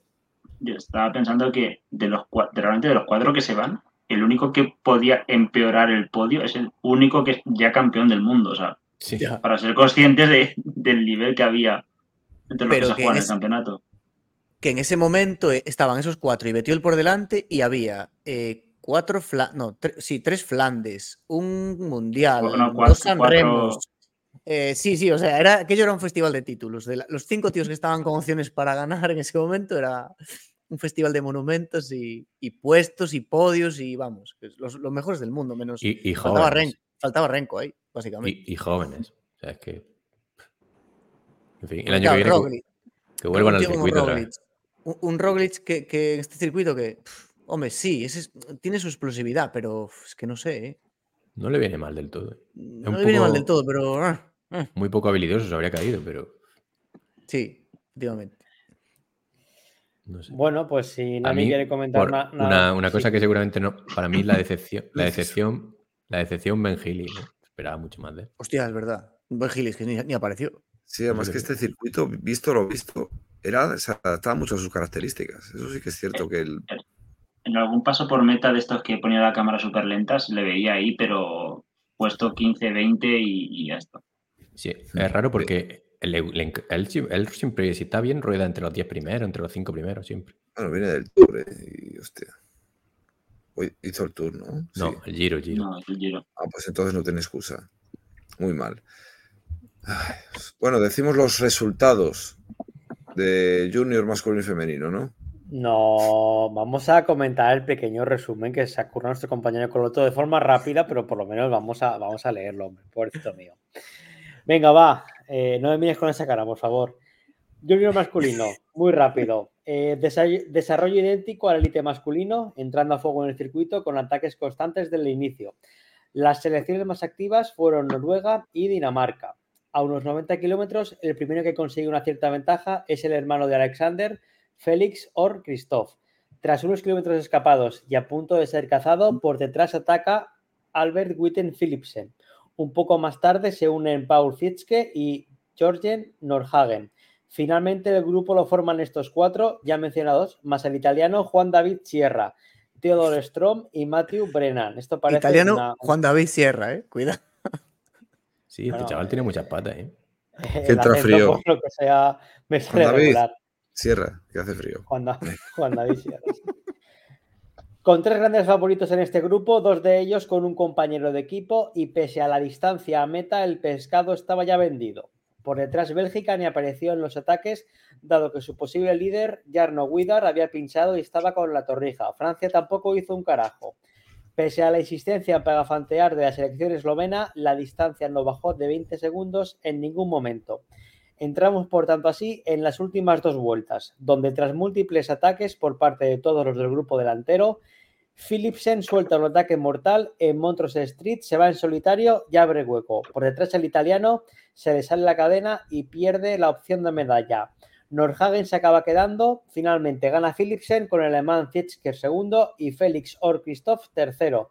Por parte del equipo español, Pericas y Héctor, y Héctor Álvarez entraron en el pelotón exhaustos diciendo he hecho los mejores números de mi vida y aún así hemos acabado los últimos en el pelotón. Nada más que añadir a esta turra que creo que salvo a Madafaka no le importa a mucha gente. Madafaka acaba de aparecer disfrazado ahora de repente. Estuvo chulo la carrera. ¿eh? Y a mí una cosa que, no hemos comentado en la que se me ha venido a la, cabeza, parecida estrategia de Dinamarca que dio muchísimo la cara en el élite y, aquí también, en espectáculo Dinamarca en el Junior este. Y el Philips en Lo que este pasa que aquí, pero aquí van muy de, como de más favoritos, digamos, ¿no? Creo. Sí, el Norhagen este le faltaron le, le faltaron kilos, era muy parece que es muy liviano, sí, para el circuito. Y luego el, el italiano tuvo mala suerte porque lleva unas patas espectaculares y creo que pinchó, cayó en la última vuelta y luego casi los coge en... O sea, que tiene muchas patas el chavales. para hacer plata, se, le salió la cadena. Se le salió la cadena. Ha desconectado totalmente mientras hablabas, eso, tío. Ya me he dado cuenta, pero he desconectado hasta yo, con lo cual. Bueno, eh, antes de que siga haciendo apuntes, vamos a pasar rapidísimamente con el junior femenino. Empezó la carrera ya en el circuito, únicamente 70 kilómetros, con múltiples ataques controlados generalmente por la selección más fuerte, Gran Bretaña. Esta tónica se mantiene durante toda la carrera, mientras por detrás van cayendo de maduras muchas ciclistas. A ¿Ah, falta de dos vueltas. A falta de dos vueltas. Julie Begó lanza un ataque que nadie puede seguir y se va en solitario. Más tarde lo intentan en varias ocasiones las ciclistas más fuertes, Cat Ferguson y Fleur Morse. siempre bien cubiertas. Cat Ferguson, sí. Cat Ferguson. La hija de Alex Ferguson. No, no, Cat Ferguson. Cat Ferguson. No, Instagram, busca Instagram. Es, que es menor, ah. coño. Ah, menor, Siempre bien cubiertas por las gabachas. Al final no la pillan y la francesa se hace con el oro. Detrás llegaban Morse y Venturelli para disputarse el sprint con poca ventaja sobre otras corredoras. El sprint entre ambas lo gana la belga, pero sorprendentemente les moja la oreja Cat Ferguson lanzando el sprint en distancia Gaviria, es decir, a 33 kilómetros. Por lo tanto, Begó oro, Ferguson plata y Morse bronce. Del 2006. nada, nada, ni se ocurra. Nada más a, destacar. Aquí no hay palantes ni hay nada, por el amor de Dios. Nada, brevemente, eh, apuntes a destacar eh, de lo que se ha disputado en estos mundiales a día de hoy en la pista. Gana campeón del mundo de persecución ante su mecánico de Ineos, sí, en pista. Le, ganó la final a, espectacular. Lo he visto esta mañana en Twitter. Espectacular el último kilómetro. En, persecución, que sí, que sí, que estaba Alix narrando y en plan. Que no, lo, que no lo pilla, que ya le saca un segundo, ya esto es imposible, ya no sé qué. Y al final, a ver si tú. A mí me recordó cuando Italia ganó. Es, parecida a la remontada que hace Italia en la persecución, creo que en la Olimpiada, Que, la, hace, gana solo. Impresionante. Luego gana por una décima solo. Impresionante. Es que es impresionante. Sí, sí, eh, pues nada, estamos poniendo un vídeo para que nos tiren el, nuestro vídeo de YouTube, pero... Gana por no, nada y no menos. hay- 0-5. No hay, no hay problema. En fin, nada. Y- Gana campeón del mundo de persecución. Y creo que hace tercero Jonathan Milan, ¿no? Que también Sí, creo que o sea, la, final, claro, la final ya es entre dos, ¿no? Pero en semis Sí. supongo que se quedaría Milan o. Pero bueno, el de Ineos, o sea, el- Bueno. el inglés de Ineos estaba jodido, ¿eh? a pesar de ser amigos, compañeros de trabajo y tal. Sí, sí. Pues, Y por- probablemente por- la, la haya ganado por alguna mejora que le ha hecho él. ¿Quién era el segundo? ya, sí. El, Du- ¿Quién El mecánico de Durhan, Ineos. Dirham o algo así. Ah, el, el, este, tío que le, Vale, vale. el tío que le prepara en Ineos la bici para Vale, el récord de la cierto. hora, no sé qué, pruebas de aerodinámica, tal. Es ese Cierto, tío. Y por otro lado. Kopecky, campeona del mundo de eliminación. Las La ha novia de Pantic. todas y, Doña Lotte Kopecky, la, la que es muy mala. eh, yo qué sé. Que no lo dice nadie, eso. es- Hay, hay otra cosa, ¿no? Que no la hemos dicho. Salvo tu la- imaginación. La Chloe Digger también ganó una medalla de oro, ¿no? Ah, Sí, a ver, hay más cosas de pista. Lo que pasa que ya estamos un poco saturados. Sí, con- sí, no. Es que no damos abasto, tío.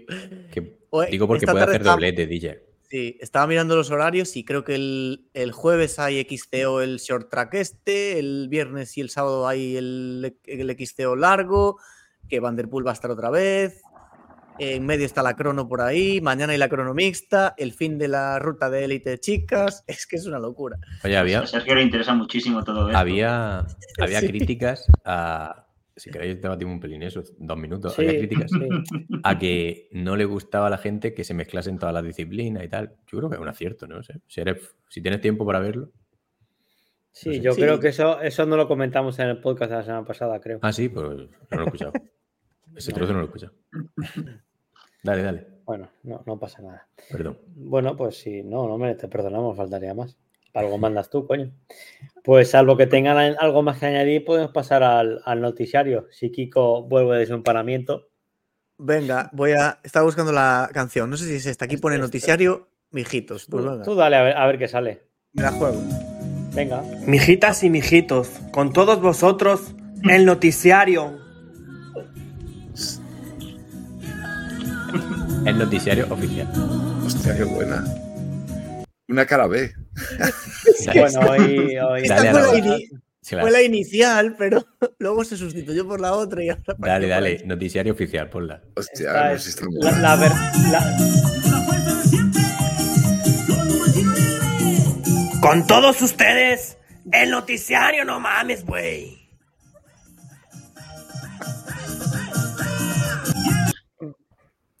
Hostia, qué bueno. con, con una vez suficiente, gracias. Me gustó la Bueno. Seguimos con, con los girasoles de Madafaka. Seguimos con Renko. Renko le dice a su padre, a Lefebvre, que se callen de una maldita vez con su futuro, que él hará lo que le salga de la punta de la nariz. Nada, básicamente Sí, parece que ya- ya está que- que cansado. han hecho ambos. Sí, ya está cansado de que le, de que le mangoneen el padre, el, el- el jefe. Aparte, los dos se llaman Patrick. Está hasta el rapo, Renko, básicamente. Sí, es Se como ve que- que el, el padre dijo algo de que Lefebvre no le había tratado de manera justa Vale, o algo así y abrió un poco la polémica otra vez. Sí, no, básicamente eh, el, el padre vino a quejarse de que si, eh, si el equipo no daba pasos adelante para ponerle a su hijo una estructura competitiva de cara al próximo Tour de Francia, pues que se replantearían el continuar el, en el equipo. Y obviamente, pues esto a Lefebvre no le sentó bien y obviamente ha contestado. Y al final, pues Renko ha dicho que ya está bien, que se caen los dos y que él hará lo que le salga de la nariz. Bueno, eh, hablando del Tour 2024, se rumorea que volverá el Col de la Bonnet, eh, recordemos, a, a más de 2.800 eh, metros de altitud, así que posiblemente ya, si vuelve, ya tenemos el- la etapa donde, donde petará Pogachar. Buen eh, bostezo, Juanfran. El col, de, el, el col de la Bonel, por cierto, Bonel, allá donde estés, da señales de vida, por favor, te echamos muchísimo de menos. Pagamos lo que sea a las FARC para que lo liberen. Ojo, a ver si está con el Juan Diego este, o como se llame, el, el descuartizador este de Tailandia. Eh, acabo de no. añadir una noticia al final del todo al noticiario, mientras hablabas de mierdas, que va en base a eso. Así Este que no, está- no es tan mucho. duro, ¿no? El col de la moneda no es tan duro. no sé. Joder, es. Eh, muy, largo. Este yo creo que lo subieron la última vez con Indurain. Fíjate, 1991, 92 por ahí. Sí, por eso en la, noticia, en, la noticia, en la noticia pone desde 2008. Pero... 2008, vale, pues el, el, año de. Sí, es verdad, el año de, es verdad que. No, Pereiro fue. ¿Dónde se cayó Pereiro? Ah, fue en este. ¿O fue en otro? No, fue en el de Añelo, Pereiro, la caída que tuvo. Bueno, 2008 y igual el anterior es de los 90. Pero que, a ver, es un puerto que lo suben pocas veces pero coño, 2.800 metros es que eso no, es, tiene hasta más que el Galivier, que es, de, las, cimas que más alto suben, claro. O sea, esta etapa si la diseñan bien, cuidado. es, una, una, tumba. Es como si algún año, lo que pasa que yo creo que logísticamente no se podría, eh, pero si la Vuelta a España pudieran o quisieran subir el, pico veleta hasta arriba del todo. o sea, eso sería, sería, sí, sí, es que es una subida que prácticamente son casi 50 kilómetros, o sea, es una, una barbaridad. No, es que la parte final es jodida, lo que pasa es que es este rato. Hombre, ahora que está muy de moda eso, yo qué sé, subirla es, es aplanarlo un poquito más. Yo lo he subido con la, con la Gravel el año pasado, que lo subí además de noche, por una apuesta después de cenar yendo soplados. y, y lo subimos bien. Bajarlo ya es otro tema pero subirlo. Sobre todo de noche y contento.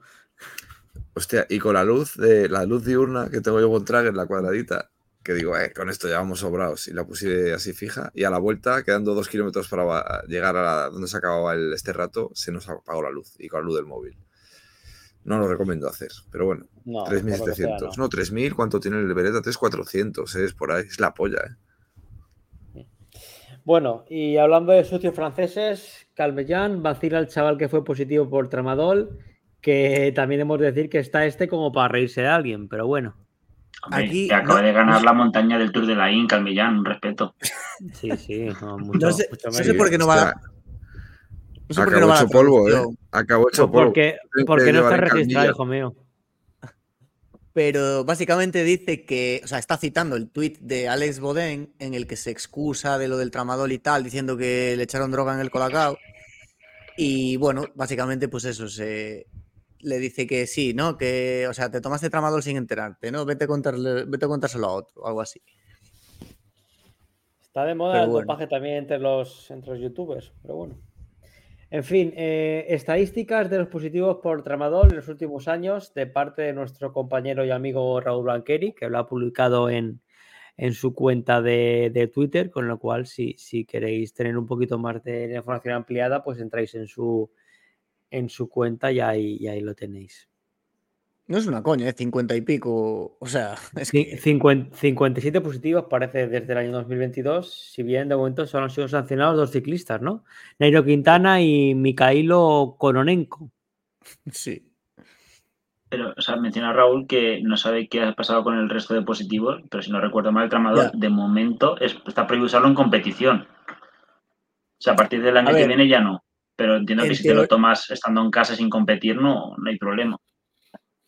Sí, pero sí que había ese rollo ahí desde hace unos años que yo no sé muy bien si era. O sea, como que no es dopant, no es eh, doping, pero sí que es sancionable, ¿no? O sea, o. Sí, pero claro, al final sí.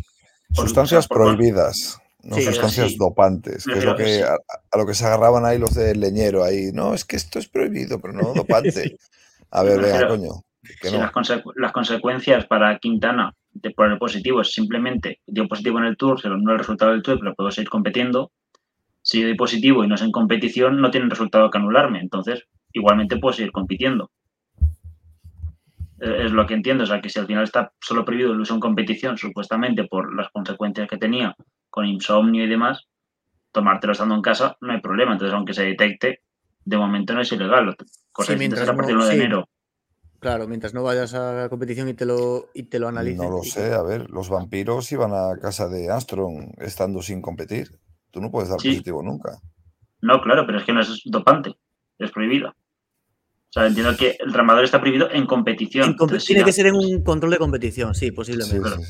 no sé, no me, no me, arriesgo, no solo arriesgarme a opinar sin saber de algo, para que no digan que cuñadeo. Sí, sí, no, menos mal. Bueno, Pasamos a, nuestros, a nuestra sección ya eh, habitual de rumores, fichajes y renovaciones. Empezamos con que parece que el Human Power Hair parece que no continúa en 2024 ya que no encuentra eh, patrocinador.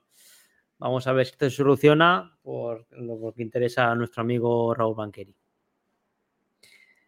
El 1X saca la... No, si busca trabajo aquí...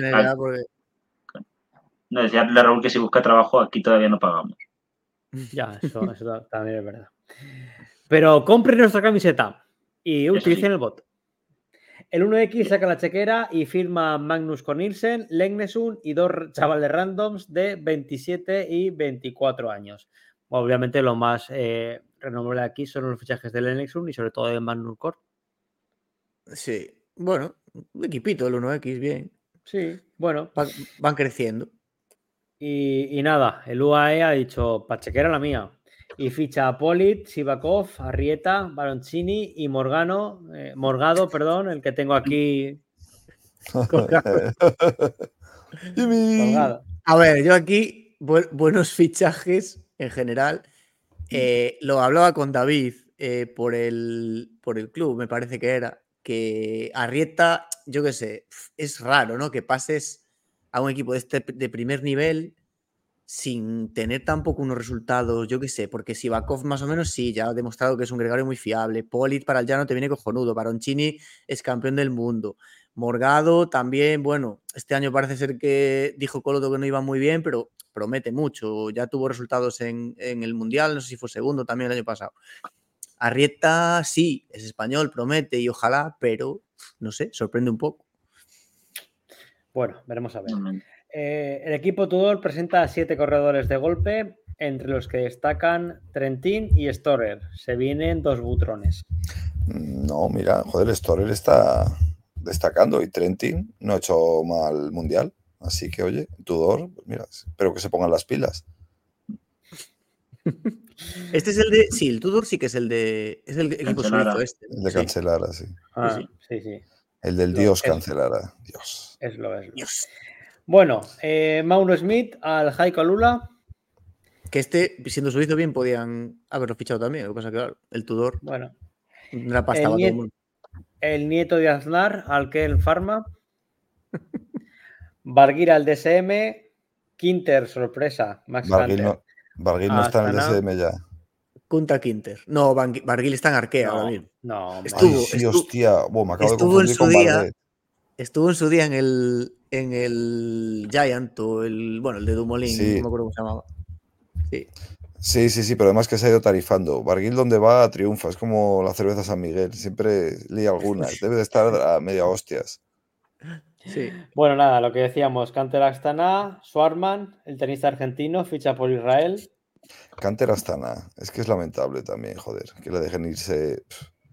Pero Canter, o sea, es Cantero, porque aquí, pone Quinter haciendo la coña. pero, pero es, No digo, porque igual era un, alemán random por ahí. No, no. no, es, es más Canter. Eh, rumores. Llevo un año que no ha hecho nada Canter. Rumores, Bennett y Armirail al Canter de Colón. Esto, a ver, el AC2R, bueno, yo qué sé. Seguimos con rumores, seguimos con rumores. Landa al Quick Step, al Quick Step, lo confirmó Lefebvre extraoficialmente. Claro, aún no está el anuncio del fichaje hecho, pero sí que la columna esta famosa que hace Lefebvre en el periódico este lo, lo dijo. Es decir, y Lefebvre, hombre, es un bocas, pero tampoco suele vender humo. Es bastante franco en lo que dice, desde luego. bastante, directo. Landa, yo qué sé, Landa, es que me da pereza Landa. Eh. Pero bueno, ojalá le vaya muy bien y le, ponga las pilas, ¿no? En el, yo qué sé, nuevo proyecto. Pues eh, ojo. Yo creo que últimamente cuando se sube en la bici, él también le da pereza. Eh. Sí, sí. Mira, que vaya Landa al Quick Step le viene muy bien al Quick Step, porque donde está Landa normalmente él va como el culo, pero el resto del equipo da una mejoría. O sea, él es, no sé, es un. Él otorga fuerza, ¿no? Él, sí, sí. Es el, es el, Pepe Reina de la bicicleta, sí. bueno, yo no, lo acusaría de eso. rumores de que Pachivila deja el convento, deja Movistar y vuelve al Bora. Esto es raro, ¿eh? No sé. Pues se le ve a gusto el tío, no sé. Estará cansado de que lo graben en el, documental este de YouTube que hacen cada carrera Movistar. Feline de vuelta al Trek, que además anuncia la compra de cinco plátanos de Canarias. bueno. Esto, a ver, esto tiene imagen, a ver si la doy puesto rápidamente. Claro, ya como el matagato se fue, pues este vuelve. Claro, es que esto es así. Los del Trek eh, son unos cachondos y, bueno, anuncian la renovación con esta imagen que son cinco plátanos y el nombre de cinco mascotas que han puesto ahí el nombre. Tiene su coño. Ah, yo pensaba que era alguna fantasía y. no, perdón. Bueno, yo espero que el Intermarché no haga lo mismo. Menches, renovará con Intermarché. Mira, hablando de Intermarché. Menches. Se retira definitivamente Diego Rubio. Ah, sí, lamentable noticia. Terrible noticia, lamentable. Bueno, pasamos ya una putada. Hace ahí un comunicado el tío y claro, es una pena. Ya lo comentamos en su día, que estaba jodido la operación esta. Pero es que es eso, es que, es que Diego Rubio no es mm, español random de un equipo random. Coño, que cuando ha estado en, alguna vuelta a España y demás, y es un tío que se le ve muy, muy buen trotón, puede ser un estilo lazcano y siempre estaba ahí la fuga y demás.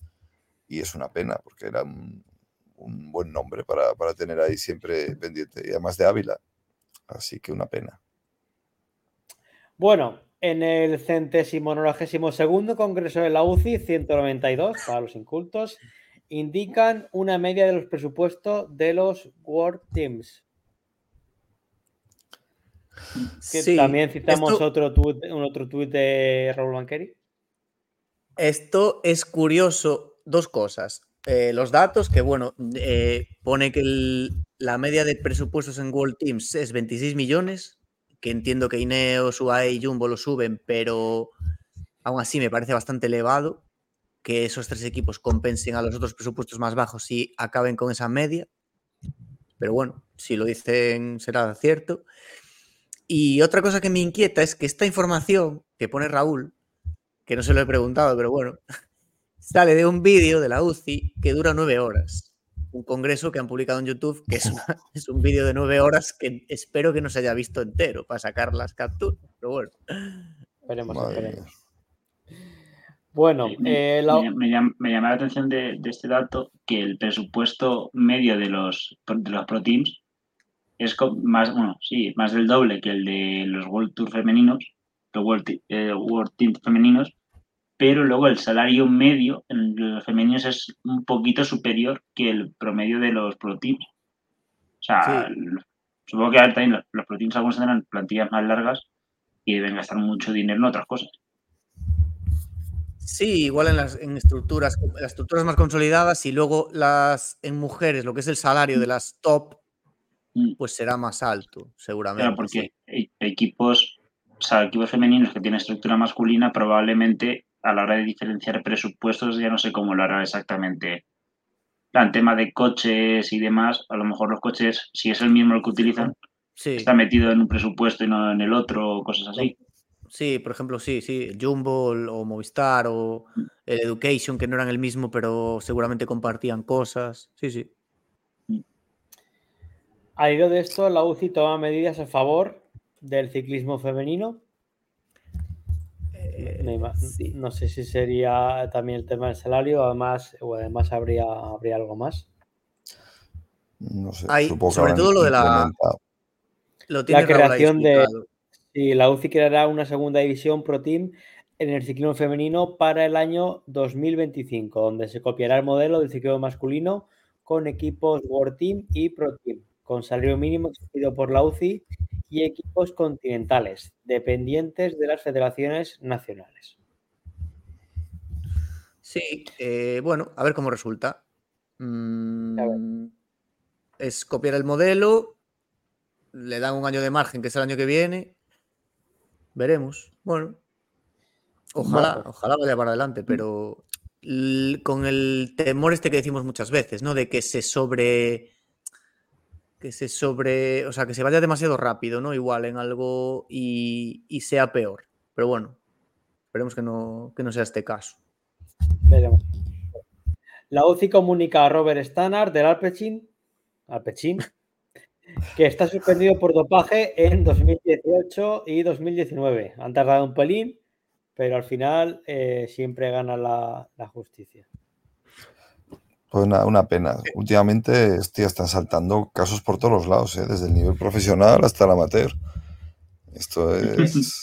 A, raíz de, a raíz de eso, hablando de Yonkis, nuestro amigo y suscriptor de Lewis nos dice que ha suspendido un máster por dopaje no se puede caer más bajo. Nada, el suspendido por dopaje, el campeón Master 40, campeón de España Master 40 de Dual Long en el año 2022. Sube un pelín que me has quitado el nombre, vamos a decir el nombre del amigo. Celestino Fernández Martínez. Nada, en ciclo 21 lo tenéis publicado. que se le vea bien el careto al tío. No hay, no hay ningún problema en decir su nombre porque es una información pública. Nada, eh, ¿A quién está ganando? A ver el de amarillo, baja un poco, hay que se vea. Tampoco, joder, no sé. ¿Qué el campeonato que era? Es australiano, ¿no? El de amarillo, lleva el maillot de la sección de Australia. ¿Qué tipo de broma es esta? O, es un tío que se ha comido a un ucraniano y se ha quedado así, no sé. A ver, esto es lo que hablamos a veces de doparte para ganarle el com de tu manzana o de tu ruta habitual, madre mía, es que es tremendo. El ser humano no conoce límites. Imagínate este tío que es un chaval que se gastará un dinero en la bici y demás y que de repente, ah, pues a lo mejor le han sancionado y se lo deja. ¿Cómo le explica a su familia que no, no, es que ahora ya no puedo ir a competir, Julia, porque es que es terrible. bueno, en fin. El Campeonato Europeo de Ciclocross en el año 2025 será en Mittelkerke mientras que este año es en la puta Francia y en 2024 será en nuestra querida Pontevedra. Ah, es una zona militar. Curioso. El europeo, ¿eh? no el mundial. De, Sí, sí, el europeo, el europeo creo, sí. Mientras tanto, sé que Abu Dhabi sale a comprar un mundial de ciclismo para 2028. Recordemos, 2024 Zurich, 2025 Kigali, 2026 Montreal, 2027 Sayanches, que honestamente no, no sé, no sé dónde está. En Francia. En, la, ah, en, los, en, los, Alpes, en la, en Saboya. Que ahí tendremos otra vez un supermundial y este 2028 allí. Sí. Y Joder, te has pasado a Abu Dhabi. Te has pasado la noticia anterior muy rápido. No me ha dado tiempo a hacer el chiste de lo del europeo, de cuando me solté una ventosidad en Bruselas. en el Atomium. El, europeo. Venga. si, lo hemos entendido, pero queríamos pasar de No, Kiko no lo había pillado. Yo no, después. En fin, eh, seguimos con más mundiales de bicis comprados. Como hemos dicho, el de carretera 28 en Abu Dhabi, Mundial de pista 2029 en Abu Dhabi, Mundial de gravel 2028 en Alula, Arabia Saudí, Mundial de Ciclismo Urbano 2025 y 2026 en Riyadh, Arabia Saudí. Agárrense los machos que, dentro de poco vamos a ir todos con velos, siete mujeres para cada uno y apedreando homosexuales. Lo de, ciclismo, lo de ciclismo urbano que es ir con una redecilla en la cabeza. Eh, eso lo sabe Dios. el pan track y estas caralladas, ¿no? Que hay ahora. Organizarán el ciclocross, acaso, ¿no? pero en plan por arena totalmente o algo. Sí. Sí, y el, y el ciclo lapidación, en fin. Ade Lewis, Lewis, nuestra otra vez, nos dice que este señor, que no sabemos si sigue por el Tíbet, parece que tan tonto no es y quiere sus dineros. Hablamos de, de Tum Dumoulin, que parece que se va a pasar a, a mountain bike y a, Gravel como, como embajador de, de Giant. así que nada. Eh, este va a cobrar un dinero ahí de, publicista. Sí. Ahora ya tiene que estar metiendo algo de eso porque en el tour estaba por ahí por todos lados siempre. En todos los finales de etapa se le veía alguna foto de fondo. Entonces ya tiene que estar cobrando o del Jumbo o, de algún patrocinador. Se habrá dado cuenta que el tren de vida que llevaba, claro, al retirarse empieza a, tener que controlarlo y dijo, uy, uy, yo tengo que, yo soy muy joven aún para no, tengo que poner el cazo en algún sitio. Metido en mis negocios, claro. Sí, sí, sí, sí. Bueno, eh, Anne Santesteban asegura que su carrera está llegando a su fin. Bueno, gran noticia, quiero decir, triste noticia. Comentó al diario Vasco, comentó al diario Vasco un tercio.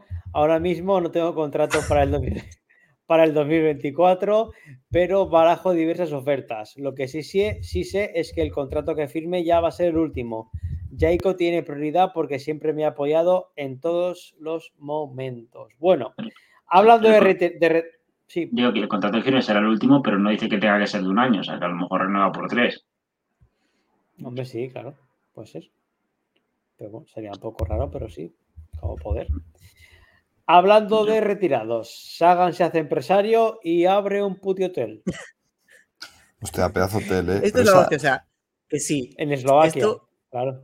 Eh, intentad, si los que estáis viendo en YouTube, si os apetece, buscad el tweet de este señor y vedlo en Twitter porque es un hilo, no me lo está cargando, no sé por qué, pero es un hilo con fotos de todas las habitaciones que las, las ha tematizado, en plan la habitación del maillot verde, la habitación del maillot amarillo, la habitación del campeonato de Montreal, la habitación de la París-Roubaix, o sea, es un... Es una locura esto. Esa habitación con fotos de tú. Te, estás, echando un, estás echando un casquete y estás viendo a Peter ahí. ¿Te dudas, lo dudas de que Pantic ya tiene habitación. y menos, mal que no, menos mal que no está él hoy llevando el programa, porque ahora mismo estaría reservándose alguna, si no. navegando por los pestañas por ahí. habría dejado las paredes perdidas ahí. Pobre Peter. Bueno, otra vez Abel Lewis, que debe estar de vacaciones, nos dice que la sobrina del presidente de la, Federación de Atletismo de Somalia hace esta marca de 20 segundos en los 100 metros, que adelanta en la clasificación semanal de Strava a Carlos.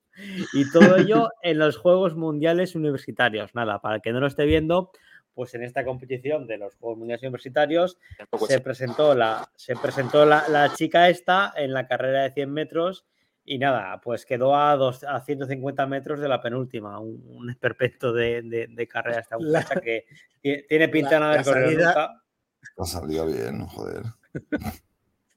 salido bien. A ver, ojo, la tía hace, hace como unos 20 segundos, que a ver, es el doble de, de los 10 y pico, 11 que hacen las chicas, pero que 20 segundos tampoco es tan, tan lento, ¿eh? Quiero decir. Usted, para correr con polainas Pero si, entra tratando. Entra, parece que sí, pero que, tú luego haces 20, que tú haces un sprint de 100 metros en un polígono por ahí que vayas, o en un carril o lo que sea de running, y no sé si Sergio lo ha probado. No sé si Sergio lo ha probado alguna vez, pero no es tan. 100, metros no. Hombre, 100 metros al, ir más a, una pista o a un circuito. Sí. También digo que yo nunca, Nunca he corrido vestido de Tabi, pero vamos. 20 segundos no los tardas, pero tampoco tardas 12 ni 13, seguramente. No, está claro. Le pondrían ahí un muslo de pollo o algo de, no sé. Ahí al final en la meta. Te voy al libro de la fiscalía, Madafaca. Eh, Mar Montéis, que en bicicleta no anda, pero en el club sí, nos manda un vídeo del campeón de natación más carismático. Lo mismo, el que no esté viendo esto en YouTube, mm, pues se va a quedar un poco cojo y yo no voy a comentar este vídeo. Pero se, parece, un poco a Pistorius, ¿no? Gabriel Geraldo dos Santos Araújo, campeón del mundo de 100 metros de espalda. A ver, es campeón de espalda porque es la única parte del cuerpo que tiene. Sí, de hecho, de hecho eh, casi se ahoga la primera vez que compitió y no entendía nadie por qué. Y era porque, claro, le pusieron el gorro muy bajo y le tapaba las orejas. Entonces ya no podía nadar. Entonces ya a partir de ahí ya se lo pusieron ya por encima para poder. Bueno, eh, detienen a un joven por hacer una felación a, una, a un bañista mientras éste descansaba. Según una encuesta interna que hemos hecho, el 93,27% de los integrantes de CSS, o sea, nosotros, se habría hecho el dormido. Y básicamente la noticia es esa, en Magaluf. no estoy de acuerdo con el, con el titular, ¿no? Porque pone agresión sexual en Magaluf. Entonces, a ver, agresión sexual, estamos aquí, esto es, eh, esto es discutible, ¿no? Es terreno que invita a, pero claro, si, tú estás, si tú estás durmiendo y viene un hombre y te chupa la chorra, pues hombre, igual bien, bien no te sienta. Pero que estaba, Con una, estaba con una castaña como un piano. Joder, el que da el consentimiento es el, el, el, mamado. Entonces, ya, pero es que, pues eso, es que el otro estaba ahí medio sobado con toda la castaña y sus amigos le estaban grabando con el móvil, que debe de haber vídeos diciendo, ¡oh! Y nada más que se va el otro, que, que sería otro yonko que dirían, ¿a que no le comes la polla a nuestro colega? Porque es que es como son esas historias de borracho. Y luego encima eh, se lo enseñaron y ya... ¿Perdona? ¿Algo, que contar, Madafaca? Muchos detalles, ¿sabes, señor? No será, no será, bueno, nada. Además, si estaba dormido, ¿qué va a hacer el otro? Si eso no se pondría ni... 6 de la mañana esto, ¿eh? 6 de la mañana. Sí, pero la fecha, la, la, fecha la sabemos por ver si Madafaca estaba ya en Ávila o. No, no, no, no, yo, estuve, yo estuve en Ibiza, no en Mallorca. Ah, vale, vale. En Ibiza, en Ibiza son más italianos y. Digo que es mamado doble, ¿no? Sí, sí. Hombre, ha vuelto, ha vuelto. Bueno. El turista de origen, origen francés era el. Hombre, obviamente. El sospechoso. Pero vamos y que comenzamos. A ver, tienes prisa. Estamos hablando de una mamada, un tío dormido, tío. estas noticias merecen la pena, joder. Llegó a casa y le dijeron, ya vienes mamado, hijo, y borracho. Sí, sí. Claro, es que. Además, yo creo que es que se entendieron mal de primeras. Ahí dijeron, nos compramos una botella de whisky y nos la mamamos. Y luego ya dijo, venga, y nos bebemos la botella luego. Venga, ya, ya puedes seguir, Sergio, ya he soltado. Ya está. Claro, que el mamadi. A ver, que tiene la primera piedra de todas formas el que no lo haya hecho alguna vez. Lo de mamarse. Bueno, eh, comenzamos con la categoría de gente poco avanzada mentalmente. Un retarded se va a jamear en un atasco y le toca echar a correr. ¿Cómo? Estamos viendo aquí el vídeo. Por, lo que sea, el hombre se bajó a orinar y obviamente empezaron, la cola empezó a bajar y claro. Eh, entiendo que no conducía él. Claro. Y que no ha hecho el freno de mano, ¿no? No, a ver, aquí la opción es mear en marcha, claro, pero es un poco show, ¿no? O, mear a dos coches como mucho donde están, no irte a un kilómetro y luego o mear y se arranca la caravana, que sus amigos no son tan hijos de puta y le esperen en el arcén. Pero bueno, también es mucho más divertido. Yo lo dejaba en tierra. a ver, no me extrañaría que el coche desde el que se graba sea amigo también de este, que vaya en un coche delantero y le hicieran aposta. Sí, es que es un poco puteo. Eh. tendría bastante lógica, la verdad. Esto es ilegal, ¿no? Eh, le pueden denunciar por. No, no puede haber peatones en la autovía. Corre por la autovía, ¿no? no se puede. Y aparte de en la calle. Los agentes no, llegan a cazarlo. Si va en moto, sí, igual, pero. Sí, no, los atascos sí que se trinca ahí cosas, eh, por lo que me han dicho. Ponen el... mucho, listo que va por el arcén. Ahí sí. Bueno. Bueno, de luego listo no se le ve. Eh, Sergio, que creo que no soy yo, nos advierte que un tío va corriendo por el desierto vestido de Darth Vader. De Darth, joder, de Darth Vader. Qué buena puta. Nada, básicamente es un subnormal porque Además de... nombre que lleva desde el año 97 corriendo una milla, es decir, 1,6 kilómetros, disfrazado de este villano y que de Alige el día más glorioso del año, corriendo en el Valle de la Muerte a más de 50 grados, perfectamente uniformado, con su camiseta interior térmica. Vamos, pues lo que es un iluminado que no es francés, pero no sé cómo no es francés. Hostia, qué, susto. Vale, vale, échale. A ver, pues una milla tampoco ¿eh? te mueres, ¿no? No, pero el, tiempo que lo hacía lo ponía por ahí, el tiempo en que lo hacía. Y no es mal tiempo, ¿eh? Corre bien, corre bien. Ah, no talonea. Va de los brazos, igual un poco caídos. Los brazos regular y el pecho también, la barriga un poco salido los, brazos, los brazos mal, ¿eh? no hay que mover tanto las manicas. Pero la zancada no va mal. En fin. Y este mismo Sergio, que ahora ya confirmo que no soy yo, creo, y también nos dice que un madrileño se queja de, que las playas del Mediterráneo están sucias. Básicamente, me imagino que ahora pondremos un vídeo de es un, chaval, por llamarlo un chaval. Sí, sí, con audio. ¿eh? Pues si lo puedes poner con audio. Para ver el nivel.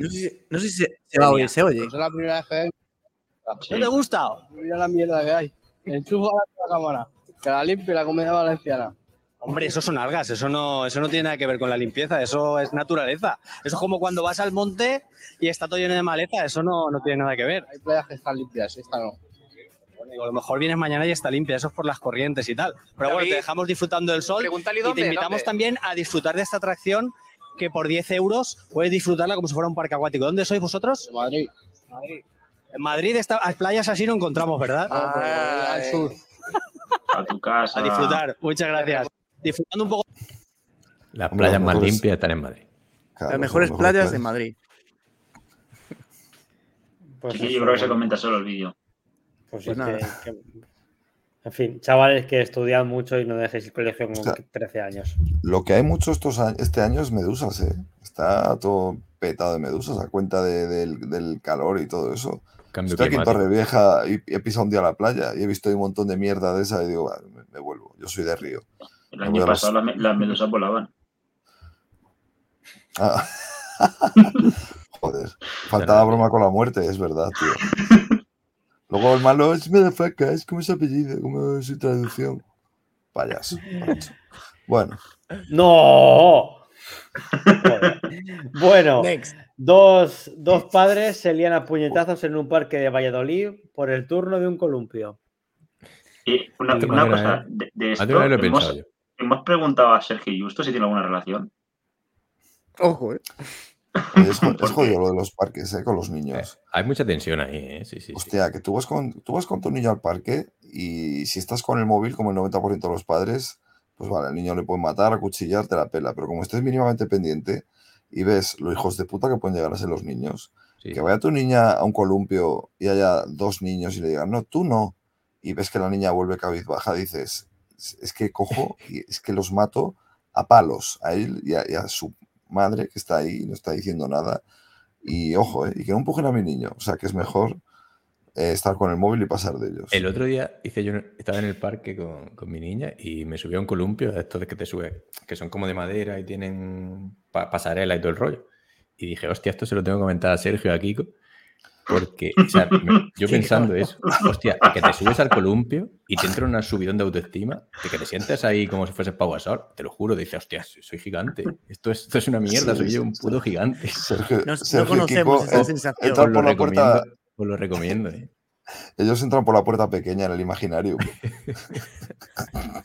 No, os lo recomiendo. Si os queréis sentir bien de autoestima, os vais a un, co- a un parque de niños y os subí en un columpio de esos.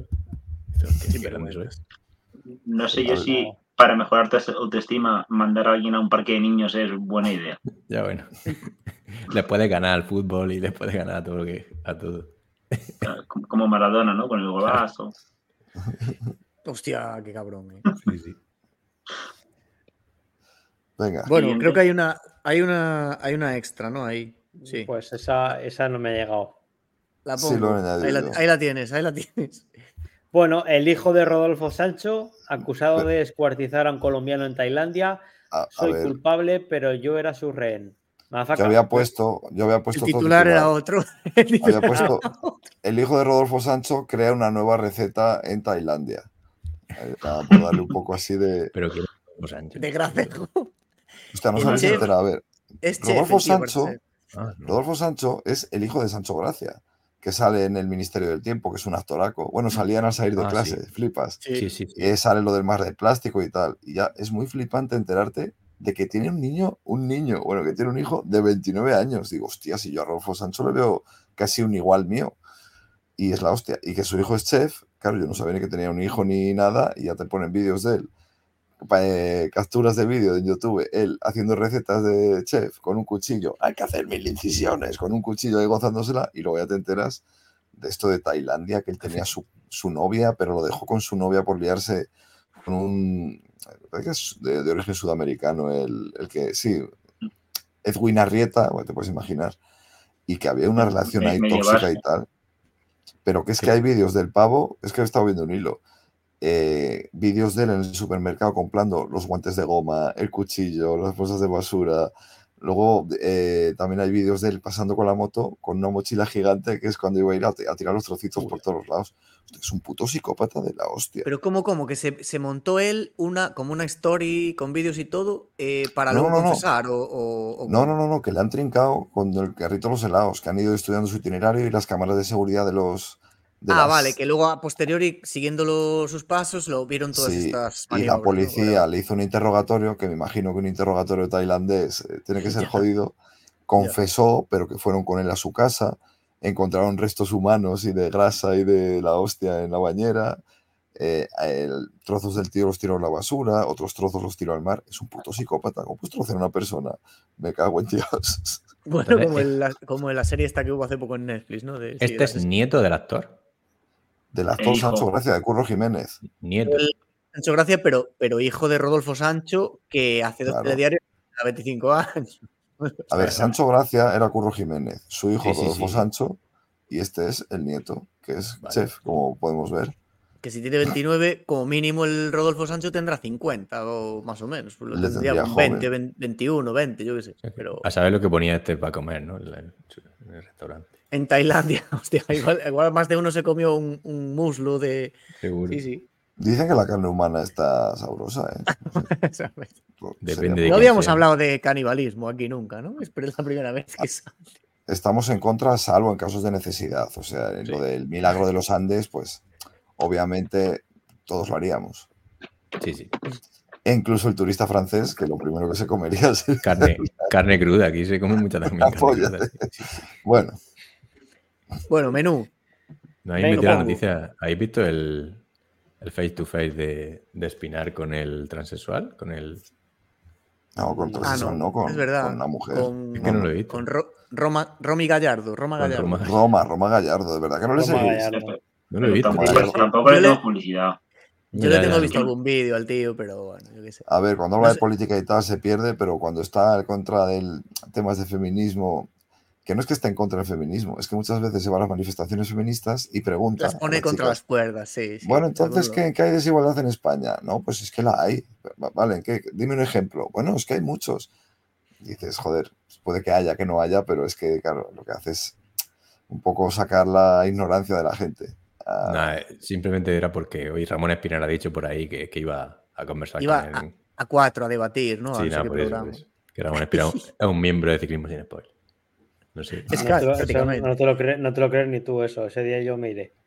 Bueno, ah, bueno eh, forma parte del club. ¿no? Que forma sí, del club, sí. sí. ha hecho trampas está... para, para, para, entrar al Big Winger, ha hecho trampas. No, sí. quiere manipular lo de las cláusulas, quiere, quiere poner sus reglas, eso es, eso es sinvergüenza. Sí. Bueno, bueno nada, pues nada, en tres años montamos un ERE y la mitad a la calle. Cuidado que te hipoteca el juego. ¿eh? sí, sí. Venga, va, que os liáis. Va, menú ciclista. Del 7 al 13 de agosto. ¿Se anima alguien? Yo leeré algún comentario que quiero hacer un pequeño breve, comunicado y aclaración. A ver, eh, ah, rápido, que, lo tengo fresco de, esta tarde, que hice lo de los horarios. El martes es el Mundial de la Contrarreloj de Relevos, mixto, mixta, contrarreloj. Ya sabéis que van los países ahí, salen tres chicas y tres chicos, ¿no? Luego se hacen como una doble ronda, una cosa rara miércoles 9, eh, bueno, esto en Eurosport, porque creo que Teledeporte esta no la da. Eh, miércoles 9, el Mundial Sub-23 de Contrarreloj, que lo da Eurosport y Teledeporte, esta, esta creo que sí, que tendremos ahí gente nosotros, eh, España. Ese mismo día empieza la Vuelta a Portugal, famosa cuarta grande, que en realidad es una carrera 2.1, que le encanta a nuestro amigo Iker que claro, es, empieza el miércoles y acaba el domingo, este el 13, no, el siguiente. O sea, es una carrera de 12 días o 11 días, ¿no? así. Tenemos enviado especial a la vuelta. Es larga. Tenemos, sí, ahora mismo tenemos, tenemos televisa, ¿no? a un joven. Dijo Iker que creo que había una televisión portuguesa que daba un streaming. Sí, RTP o algo así. Se le ofreció que la viera, se le ofreció que la viera él y nos dijera. He acabado, de, he acabado de Polonia y la INA hasta la puta polla, así que. Vale, jueves, Mundial Contrarreloj Junior y Élite Femeninos, los de Eurosport y, y, Teledeporte, por lo menos el Élite seguro. Viernes, el Mundial Contrarreloj Junior y Élite Masculinos, que los da también Eurosport y el Elite Seguro Teledeporte. El sábado tenemos la, el Mundial Ruta Sub-23 masculino, que lo da Eurosport y Teledeporte. Y el domingo se cierra el telón con la ruta femenina en Eurosport y Teledeporte. También hay la Polinormand, que es una carrera 1.1, pero no la Televisa. no va a ver nadie, o sea que mejor que... Es un poco, no sé, que estén... Que sea al revés, ¿no? Primero el ruta más... Que vaya de más a, menos es un poco... Ya te, bueno, a ver, este, el menos, que sea menos el élite femenino en este circuito, cuidado, ¿eh? que puede ser es un carrerón. Sí, sí, sí, va a ser carrerones. Como, haya tres o cuatro inspiradas, va a ser es un. Ya, pero siempre, en teoría, los teloneros van delante. O sea, no voy a llamar telonera a la chica, pero. Ojo, que nos estamos metiendo un Sí, también de verdad. Dos segunda vez, venga, te vuelvo a. No, pero. Joder. Que sí, que sí. el, orden, el orden normalmente es el otro, está claro. Al final queda más expectación la de masculina. Claro, tiene sentido porque las chicas vienen de, del, del tour ahora mismo y así tienen un poquito más tiempo de descansar y los chicos van a la vuelta. Entonces también tienen un poquito más de tiempo para descansar. Sí, sí, si lo, pones en esta fecha tiene, tiene, que ser así, está claro. Bueno, comentarios. Avanti. Venga, a ver, de Nivox, de nuestro programa anterior. No, todavía no pongáis eso. Joder, que, que vaya a la parte, joder. Primero leemos los nuestros, luego los que han aparecido en otro podcast y ya aclaramos. Y luego hay en YouTube hay varios. Sí, a ver, la pole es de Jesús Ortiz eh, Frausto, eh, Vicente Rodrigo Tarín, que nos dice grandes, Max Ibérico nos dice no paráis ni en vacaciones, dentro de poco ficháis por RCS Sport. no voy a decir nada de momento. A ver. Eh, Renko, como siempre, oye subnormales, que pello no va. Pero estamos de coña, joder. Veo a Renko con cero opciones de revalidar arcoiris. Y es una putada porque pocos ciclistas honran más el arco valeno que él. Pero aunque llega con patazas, yo creo que no es el mejor recorrido para él. Bueno, esto es lo de siempre. A ver qué porra decía. Eh, Van der Poel, Pedersen y Cocar. Bueno, de Cocar. en fin. Eh, la crono será para Renko Gana. En mujeres no sé. Bueno, gracias por los nombres. Coloto pero creo que los esclavos que hacían pirámides preferían subir piedras a 50 grados que escuchar la previa. Vale, ya no, no estamos solos en, en esto. ¿Qué más? Eh, Araiz Mendizale, Markel en castellano es Marcelino. ¿Eso quién fue el que la cagó? ¿O qué decís de Markel? Que no Sergio, Sergio preguntó, creo. Ah, yo, yo, lo preguntó, sí, alguien. Haciendo la coña, creo. Vale. Love Churraiz, que dice Kiko Perico, Madafaka Caca, Pantic Lunatic. Bueno, oye, tío, es gracioso. Yo puse aquí Love to Ride Guy. Vale. Eh, Diego Torre la Vega. Eh, putos enfermos. Está muy activo últimamente. ha entrado fuerte. ha entrado fuerte. Y ha hecho grandes fichajes además en el Fantasy, en el, en el Big Wenger, en la liga privada. Bueno. Eh, tampoco es Naminator, que dice tampoco esperanzas tengo este año con la selección española, masculina, de lo floja que es, que seguro que al final damos la campanada. Ni para eso. La que tengo aquí colgada. Eh, Sal Paradise, Mundial de Ciclo Cross Country. Ah, bueno, claro, por el recorrido, Tengo la misma opinión que Madafaka sobre Renko. Recorrido muy técnico. Tiene pinta de caída fijo que no será deseo. Luego levantará las manos y mediante aspaventos buscar un culpable. Mi porra, van a ir Pedersen Coig. Coig. Eh, Coloto, interesante lo de los juniors, pero tengo muchas esperanzas con Adrián Pericas. Por lo que sé, sabe colocarse muy bien el pelotón y dosifica esfuerzo. Hay gente que sabe de juniors, yo me la envaino. Yo, creo que es una broma por, el apellido. Sí, las Pericas. Y Arturo Fortune, también otro ilustre de, nueva, de nuevo fichaje, pone, no sé si me entra el mensaje antes de la grabación de hoy, pero deciros que sois la jodida hostia y a ver si por fin vuelven las noticias de Travelos, que son el verdadero sello de identidad de este podcast. Un lasudo a dotos, brocanes. Muy bien. Había una por ahí de la, de la, del italiano italiana este. No sé si había una por ahí, pero. Esta era de hace unas semanas, pero bueno. Bueno, a ver, no había transexualidad, pero hemos tenido felaciones a... entre hombres dormidos. O sea que... Oye, los comentarios del Tour Femes también entran en este, ¿no? O sea que no los habíamos leído. No, porque ese, ese programa es de la semana pasada, por la semana ah, pasada hubo dos programas. Ah, pues hago un breve resumenillo. Bueno, tampoco fueron muchos, sí fueron nueve. Si es que últimamente la gente mucho En- escuchar, pero poco Si comentar. quieres, mientras lo busca, en el Tour de Francia femenino y Mil Romaría en, en YouTube hay un comentario que dice eh, Sabirra92, que es que no- Bueno, dice, ni en agosto nos libramos de tres horitas de subnormales de primera ley, mi respeto. Muchas gracias. Programazo que grabaste, por cierto, ahí. Aquí tienen otras tres horitas. Pero no, Hostia, si había. tres. En YouTube teníamos alguno, teníamos uno que Sí, decía. En el mundial hay varios, pero me espero siquiera que leas tú eso. o- Sí, vale, venga, sí, sí lo tengo aquí. Vale. Eh, bueno, Fran Agudo Velasco, que dijo que menuda mierda eso de la pole. Bueno, sacar la puta camiseta a casco porro. Y así vamos a poder cuantificar la cantidad de retrasados que hay en esta comunidad y que nos tengan controlados. Seguid así, cabronazos. Ese Perdona, me niego, me niego a que no digas que Albertini DJ hizo la pole. Ya que se le ocurran en hacer la pole, lo nombramos por lo menos, hombre. Ah, bueno, claro, como eran programas distintos. Eh, Max Ibérico, que había puesto, os agradece vuestro podcast, vuestro podcast en pleno agosto, rodeado de sogros y cuñados. Sois grandes. Nieguadoma, para adelante, clarísimo. Por supuesto, vamos, somos del Team Nieguadoma. Eh, Alberto Carreira, al otro día, el otro día hubo recuerdo en el Mayotte para Motherfucker, seré yo, que hace cons con el patinete. Ahí lo dejo. Nah, al final, es que, mira, escucha, con el patinete sin pila, para fundirme a Marcos y a Juan, bueno, en fin. Love to Ride, cortos sin subvención, CSS. Si me viene el subnormal del, de- del andorrano, le meto 8 pavos por la Pepsi. Fruit, Fruit of the Lung, Pantic. ¿Cómo? O sea, es la, la marca de. Lung. Pronunciación murciana. Ah, vale. Frío, le, frío lelum. Vale, vale, vale. Mm, Vale. Eh, Diego Torrelavega, que aquí nos había comentado, estáis absolutamente para encerraros, enfermos, dementes, con tintes psicópatas. Haría buena química con vosotros el mítico Juan Clavijo. De hecho, le debía de haberse metido, se debía de haber metido periodista para hacer un podcast como este. Clavijo estuvo invitado y está deseando que le volvamos a invitar otra vez. Se lo tendrá que ganar. En fin. Eh, bueno, sí, cuando habéis dicho que Beloki es como muñeco de cera, se me cae la baba de la risa. Cuando lo hemos comparado con Ortega no me cayó directamente. Yo no me acordaba de eso.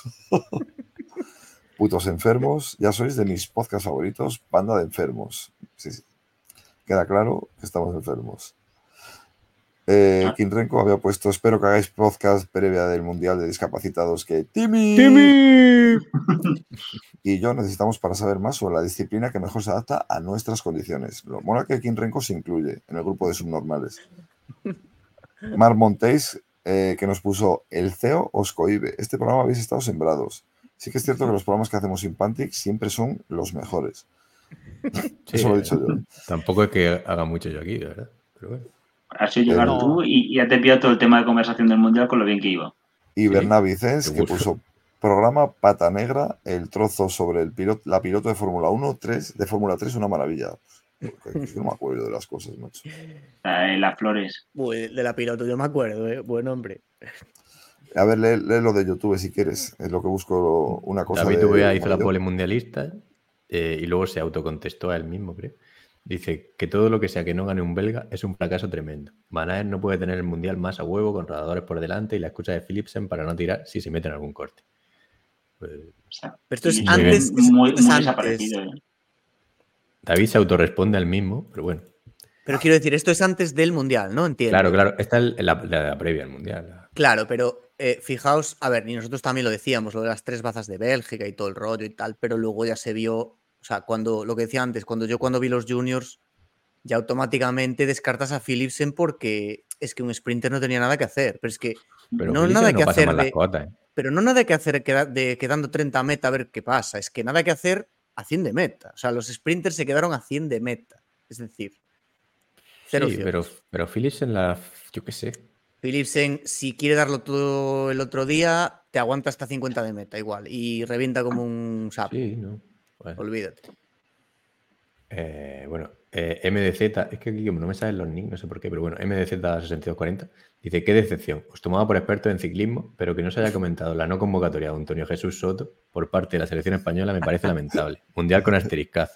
El cuarto Eso para Murcia tras los tres de don Alejandro Valverde para ir a Belmonte. Pues no puedo estar más de acuerdo. Esto Eso es mola un, son un palito a ti, ¿eh?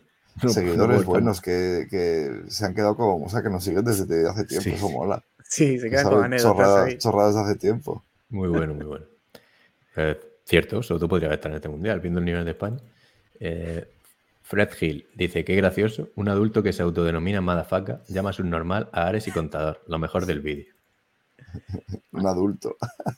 Si yo, a ver, yo me, yo, yo- yo- yo me quería llamar Rubén, que es mi nombre, y me dijiste, nada, tú ponte lo del, lo del Telegram, madafaca, pues ya Sí, se ha creado. Échanos la culpa a nosotros. Se ha creado marca. Ya incluso a mis hijos les digo, no me llames papá, llámame madafaca. En fin, A En, en su caso tiene sentido. Eh, Pero bueno, y hay, y hay, un se ha comen- ofendido, pues hay un comentario de un, de un. de- no tiene nick. Tendrá un espacio de nick. será un punto quizás. No, es un espacio, creo. Ah. No sé. Dice: Este mundial pinta muy bien. Gran guía del gallego del pelo crepado. Me uno, Ah, me bueno, uno a claro, ese que la- comentario. La publicasteis ahí en el. Gran guía, gran. Hostia, gran guía se dice. sí. Se publicó. El pelo ¿no? En- crepado. Se, de- se dejó Este- el enlace por ahí. Ese de YouTube, el punto es la hostia, es súper joder. Bueno, ¿Qué? ¿Pongo ya la imagen esa o aún no? no, a ver, Sí. primero, eh, en el podcast del Mayotte, que os recomendamos que lo escuchéis, es el segundo mejor podcast de ciclismo en la actualidad, eh, un tal Wilmar López, que me consta que ya nos ha escrito comentarios y se los hemos leído en varios programas, con lo cual es un fan y seguidor de nuestro programa, de repente, eh, pues al parecer ha decidido, ha decidido ofenderse porque pone, les puso a los del Mayotte. Muy buena previa como siempre. Consejo no pedido. Eso es- está muy bien. Nadie te lo ha pedido el consejo, amigo mío. Hazte un podcast y los darás gratis. Pero bueno, flaco favor se están haciendo Estamos hablando constantemente de otro podcast cuyos integrantes se destacan por ser xenófobos, racistas y que no conocen de límites. Hasta se burlan de los ciclistas muertos y accidentados. Hacen chistes de los campos de concentración y un larguísimo etcétera. Y también añade, el señor Madafaka es de verdad lo que su nickname traduce. Saludos y sigan siendo los mejores. Eh, al parecer el otro podcast, no sé, con eso de Madafaka, yo creo que se refiere al nuestro. O sea, que al parecer piensa que nuestro podcast es de xenófobo, racista, que no Creo que le, conocemos creo que le y preguntan por ahí. No puede, no puede ser eso. ¿eh? Sigue la conversación por ahí. pero- Vale. Sí, bueno, la conversación, alguien le preguntó, eh, un tal quién es. le pone, hola Wilmar, ¿qué tal? ¿A qué podcast te refieres? Que en pleno siglo XXI no haya xenofobia y racismo y que encima lo leen en un podcast, hay gente para todo. Vergonzoso. Juan, Juan Tarronga, Juan, Taro- Juan Tarragona, le dice, supongo que será el de ciclismo sin spoilers. Soy una persona que no se suele ofender, ni tengo la piel muy fina. Será que será agricultor, bueno, no sé. Yo mismo hago chistes eh, de vez en cuando sobre temas polémicos. Pero que a los cinco minutos de escucharlos le hayan faltado el respeto a todo, por ejemplo, esto es muy bueno. Trofeo Palma. En este año lo gana Rebelín. Esto Ya es ¿eh? Esto es un, un. Pandis especial. De cuando la Challenge de Mallorca. Una cosa, Madafaka, cuando dice el chico este que tu nombre es todo lo, es lo, lo que significa, ¿es porque te follaste a su madre o algo? o- Porque No al sé. final es lo que, lo que viene a significar tu nombre. No sé, aquí como en el inglés, los ingleses es todo motherfucker y fucking y bullshit y no sé tampoco, no sé a qué se referirá, pero supongo que no me estará insultando. Yo no me he metido con nadie. Bueno, a ver, lo único, aclarar, y me pongo medio serio, el que nos escuche desde siempre, yo creo que ya nos conoce. El tinte y la, la, la línea de nuestro programa. Ofendemos a todos, y cuando ofendemos a todos, me refiero a todos los colectivos habidos y por haber, todas las autonomías, provincias, sexo, raza y de todo. Por lo cual, que se ofenda, pues, chico, que le den por culo. Es así. Ni nosotros desayunamos judíos, ni matamos bebés, ni estamos a favor de, de las violaciones ni de las muertes, estamos en contra de las muertes. Y el que le siente mal, pues que la pele. De todas formas, para compensar todo esto eh, y para pedir disculpas, pues mira, vamos a lanzar una edición especial de nuestra camiseta de ciclismo sin spoiler para que todo el mundo edición mundialista para que todo el mundo esté contento. El que lo vea en YouTube, pues ahí lo tiene. Versión en pijama. En Ya pantalla está. ahora mismo. Para Un saludo y el que se pica y pues que ajos coma, ¿qué quieres que te diga? Que os jodan. Ah, ya. Lo, lo iba medio arreglando, pero al final se ha torcido un poco la cosa. Si alguien tiene algo más que añadir, yo creo que he dicho todo verdad, eh, no sé. Que no, No, tenemos que. final, decir, Yo creo que no tenemos que excusarnos y el que se tome las cosas de humor con seriedad, pues oye, ¿qué quieres que te diga? Yo creo Sí que, que- a- a- al final, eh, obviamente, pues sería bastante sencillo el descontextualizar alguno de nuestros comentarios, pero Todos. aquel que se tome la molestia en escuchar gran parte del programa o si son varios programas mejor, pues al final lo que tú has dicho, que nos metemos siempre desde, desde ese puntito canalla, intentando tampoco llegar a faltar respeto a nadie concretamente, pero al final nos metemos un poquito con todos. Si incluso nos llegamos a meter eh, continuamente con nosotros mismos. O sea, qué mayor prueba de esa de cuál es el, el ánimo de, de este programa que al final intenta ser una reunión de, de amigos, obviamente en un tono distendido, que entiendo que es un poquito lo que nos diferencia del resto y por el cual pues poco a poco vamos creciendo un poquito más. Sí, y yo ya, por, por seguir en el mismo tema, y ya que no hemos puesto ser, desde el principio del proyecto lo que estamos intentando decir, aportar un tono diferente al ciclismo, a lo que se estaba haciendo, sin quitándole hierro a, todo el asunto y metiéndonos con todo el mundo y, y tomándose esto un poco a coña, pero, pero que nadie se equivoque, que aquí somos los más profesionales, curramos más que nadie, echamos mil horas, aquí se le han echado, vosotros le habéis echado un montón de horas al guion de hoy, le echaste un montón de horas al guion de antes, todos llevamos un año y pico poniendo a los cinco minutos que acaba una carrera, poniendo el. O sea, sin faltar ni un solo, ni un solo día, ¿eh? Eh, Mm. o, sea, a que nadie se equivoque, que, que aquí hay mucha profesionalidad y hay gente muy válida. Y, y el tono que hacemos, pues, que no le guste, pues, pues que se vaya, pero aquí. ojo. Y nada. Pues eso, y muchísimas gracias a Wilmar por todos los nuevos oyentes que han venido eh, del Mayot a raíz de su lamentable comentario de ofendidito y bienvenidos a, a este vuestro podcast. No, pero quiero decir, si, si alguien quiere poner esos comentarios y, y- y le molestan, a mí me parece bien que lo pongan, o sea, Sí, están sí. en su libertad de ponerlo, me parece estupendo. A ver, Todo el mundo que- tiene la libertad de decir que somos gilipollas, ¿eh? A ver, Sí, que sí, yo, mira, por delante, por delante. yo es la primera vez que me pongo, que nos ponemos serios con esto, porque una cosa es que nos digan que somos gilipollas y son normales, cosa que a lo mejor tienen hasta razón, pero ya decir, meter en encima los comentarios nuestros, no, en un podcast ajeno, que no tiene nada que ver, que encima Clavijo con estas cosas sufre mucho, de que les relacionen ahí con nosotros, y meter palabras como xenofobia, racismo y no sé qué, pues chico, ¿qué quieres que te diga? Si yo soy racista o xenófobo, no os vais a enterar por, esta, por estos medios. Es ya si nos sentamos a comer y ya empiezo a decir burradas. Así que- os, os jodéis, os quedáis con la duda. Además, tengo, yo tengo un amigo que es negro. Y le Que el pago que 10 quiere euros al mes. El que quiere insultarnos es bienvenido, son todos sus insultos.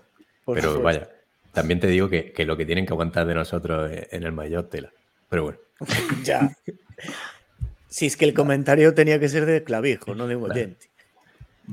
A ver, no, no he escuchado el último mayor, no sé si lo habrán leído el comentario de este, de este nota, pero bueno, me jodería que Clavijo tuviera que salir al quite por nosotros, y no nos hace falta que nos defienda. Es más, Clavijo en breve volverá a salir aquí. sí. No, es el si único miembro del mayor que quiere venir, ¿no? sí, Eh, sí, sí. ojo, eh. A ver si se Ah, y otra, lunes. y otra, que se lo, que se deja lo de diga, trabajar los lunes. que se lo diga Juan a Marco. Eh, si quiere venir a nuestro programa, primero que lo oiga, porque se lo tienes que explicar de qué va y eso no mola. Todo el que quiera venir aquí tiene que ser fan absoluto, no que te lo digan. Así que que se pongan las pilas. A ver, si no lo quiere escuchar y quiere venir, a mí me vale siempre y cuando haga un pedido mínimo de cinco camisetas. O sea, si, cin- si compra cinco camisetas, lo invito yo al programa. Habéis hablado de las camisetas. Seguimos con la imagen de la camiseta esta. Yo tengo aquí, para cuando me digáis, la, la canción de Pandis que Hostia, no saca me... foto de esto, hacer un pantallazo de esto. es que es muy bueno. La canción Y de hablando- no, no sé de qué va hoy, la verdad, no me lo explicó. No, no sé si lo dijo por ahí. Yo solo Nah, sé no que sé. son las 2 de la mañana, pero. Sí, va a haber que ir dándole a play. A, a lo mejor la del pianista. Ah, puede ser. Bueno, a ver, a ver si la, a ver si la interpre- A ver si Bueno, alguien la. O sea, si es difícil que alguien lo ponga en los Pero no, comentarios. vamos si, te, ¿no? si te parece, antes de darle, no- nos despedimos, Claro, damos las buenas bien. noches y, y le das. Estaría bien despedirse, ¿no? Kiko? Claro. A ver, espera, que quito. Espera, entonces que quito esto. Que compren nuestra estamos camiseta. Hablando, hablando serios con la camiseta. Claro. Oye, Yo no me di cuenta que se había compartido eso. No, pasa Oye, nada. y el que no, y el que no haya el que no haya reservado la camiseta ya seguramente llegará tarde, pero decir que vamos a hacer camisetas de más para que el que quiera una camiseta, pues tenga, pero no, no la tiene reservada seguro, o sea, que corra, que corra mucho y, y la compre cuando Claro, la ¿no? pongamos a la venta. No, Y el aunque precio no haya hecho la res- Sí. mañana pasado. Aunque no haya la pre-reserva, hecho la pre-reserva, que puede que haya unidades, sí. Claro, no le garantizamos que haya, pero, pero bueno. Bueno, pues dicho esto, chicos, yo creo que ya pues estaría bien. Buenas noches. Nos vamos con, con, la despedida, 3 horas y 20, son las 2 de la mañana. Así que yo creo que para ser agosto ya hemos cumplido con, hemos dado un recital sobre, sobre un análisis de, del mundo. Ahora grabamos el del libro, creo, ¿no? Sí, ahora, ahora, lo grabamos. Sí, ahora nos ponemos a leerlo todos juntos y, grabamos después. Arriba Italia. Yo mi capítulo lo tengo hecho. Venga, le doy, Abur, le doy a play. Buenas noches. Buenas noches. Adiós. Chao, chao.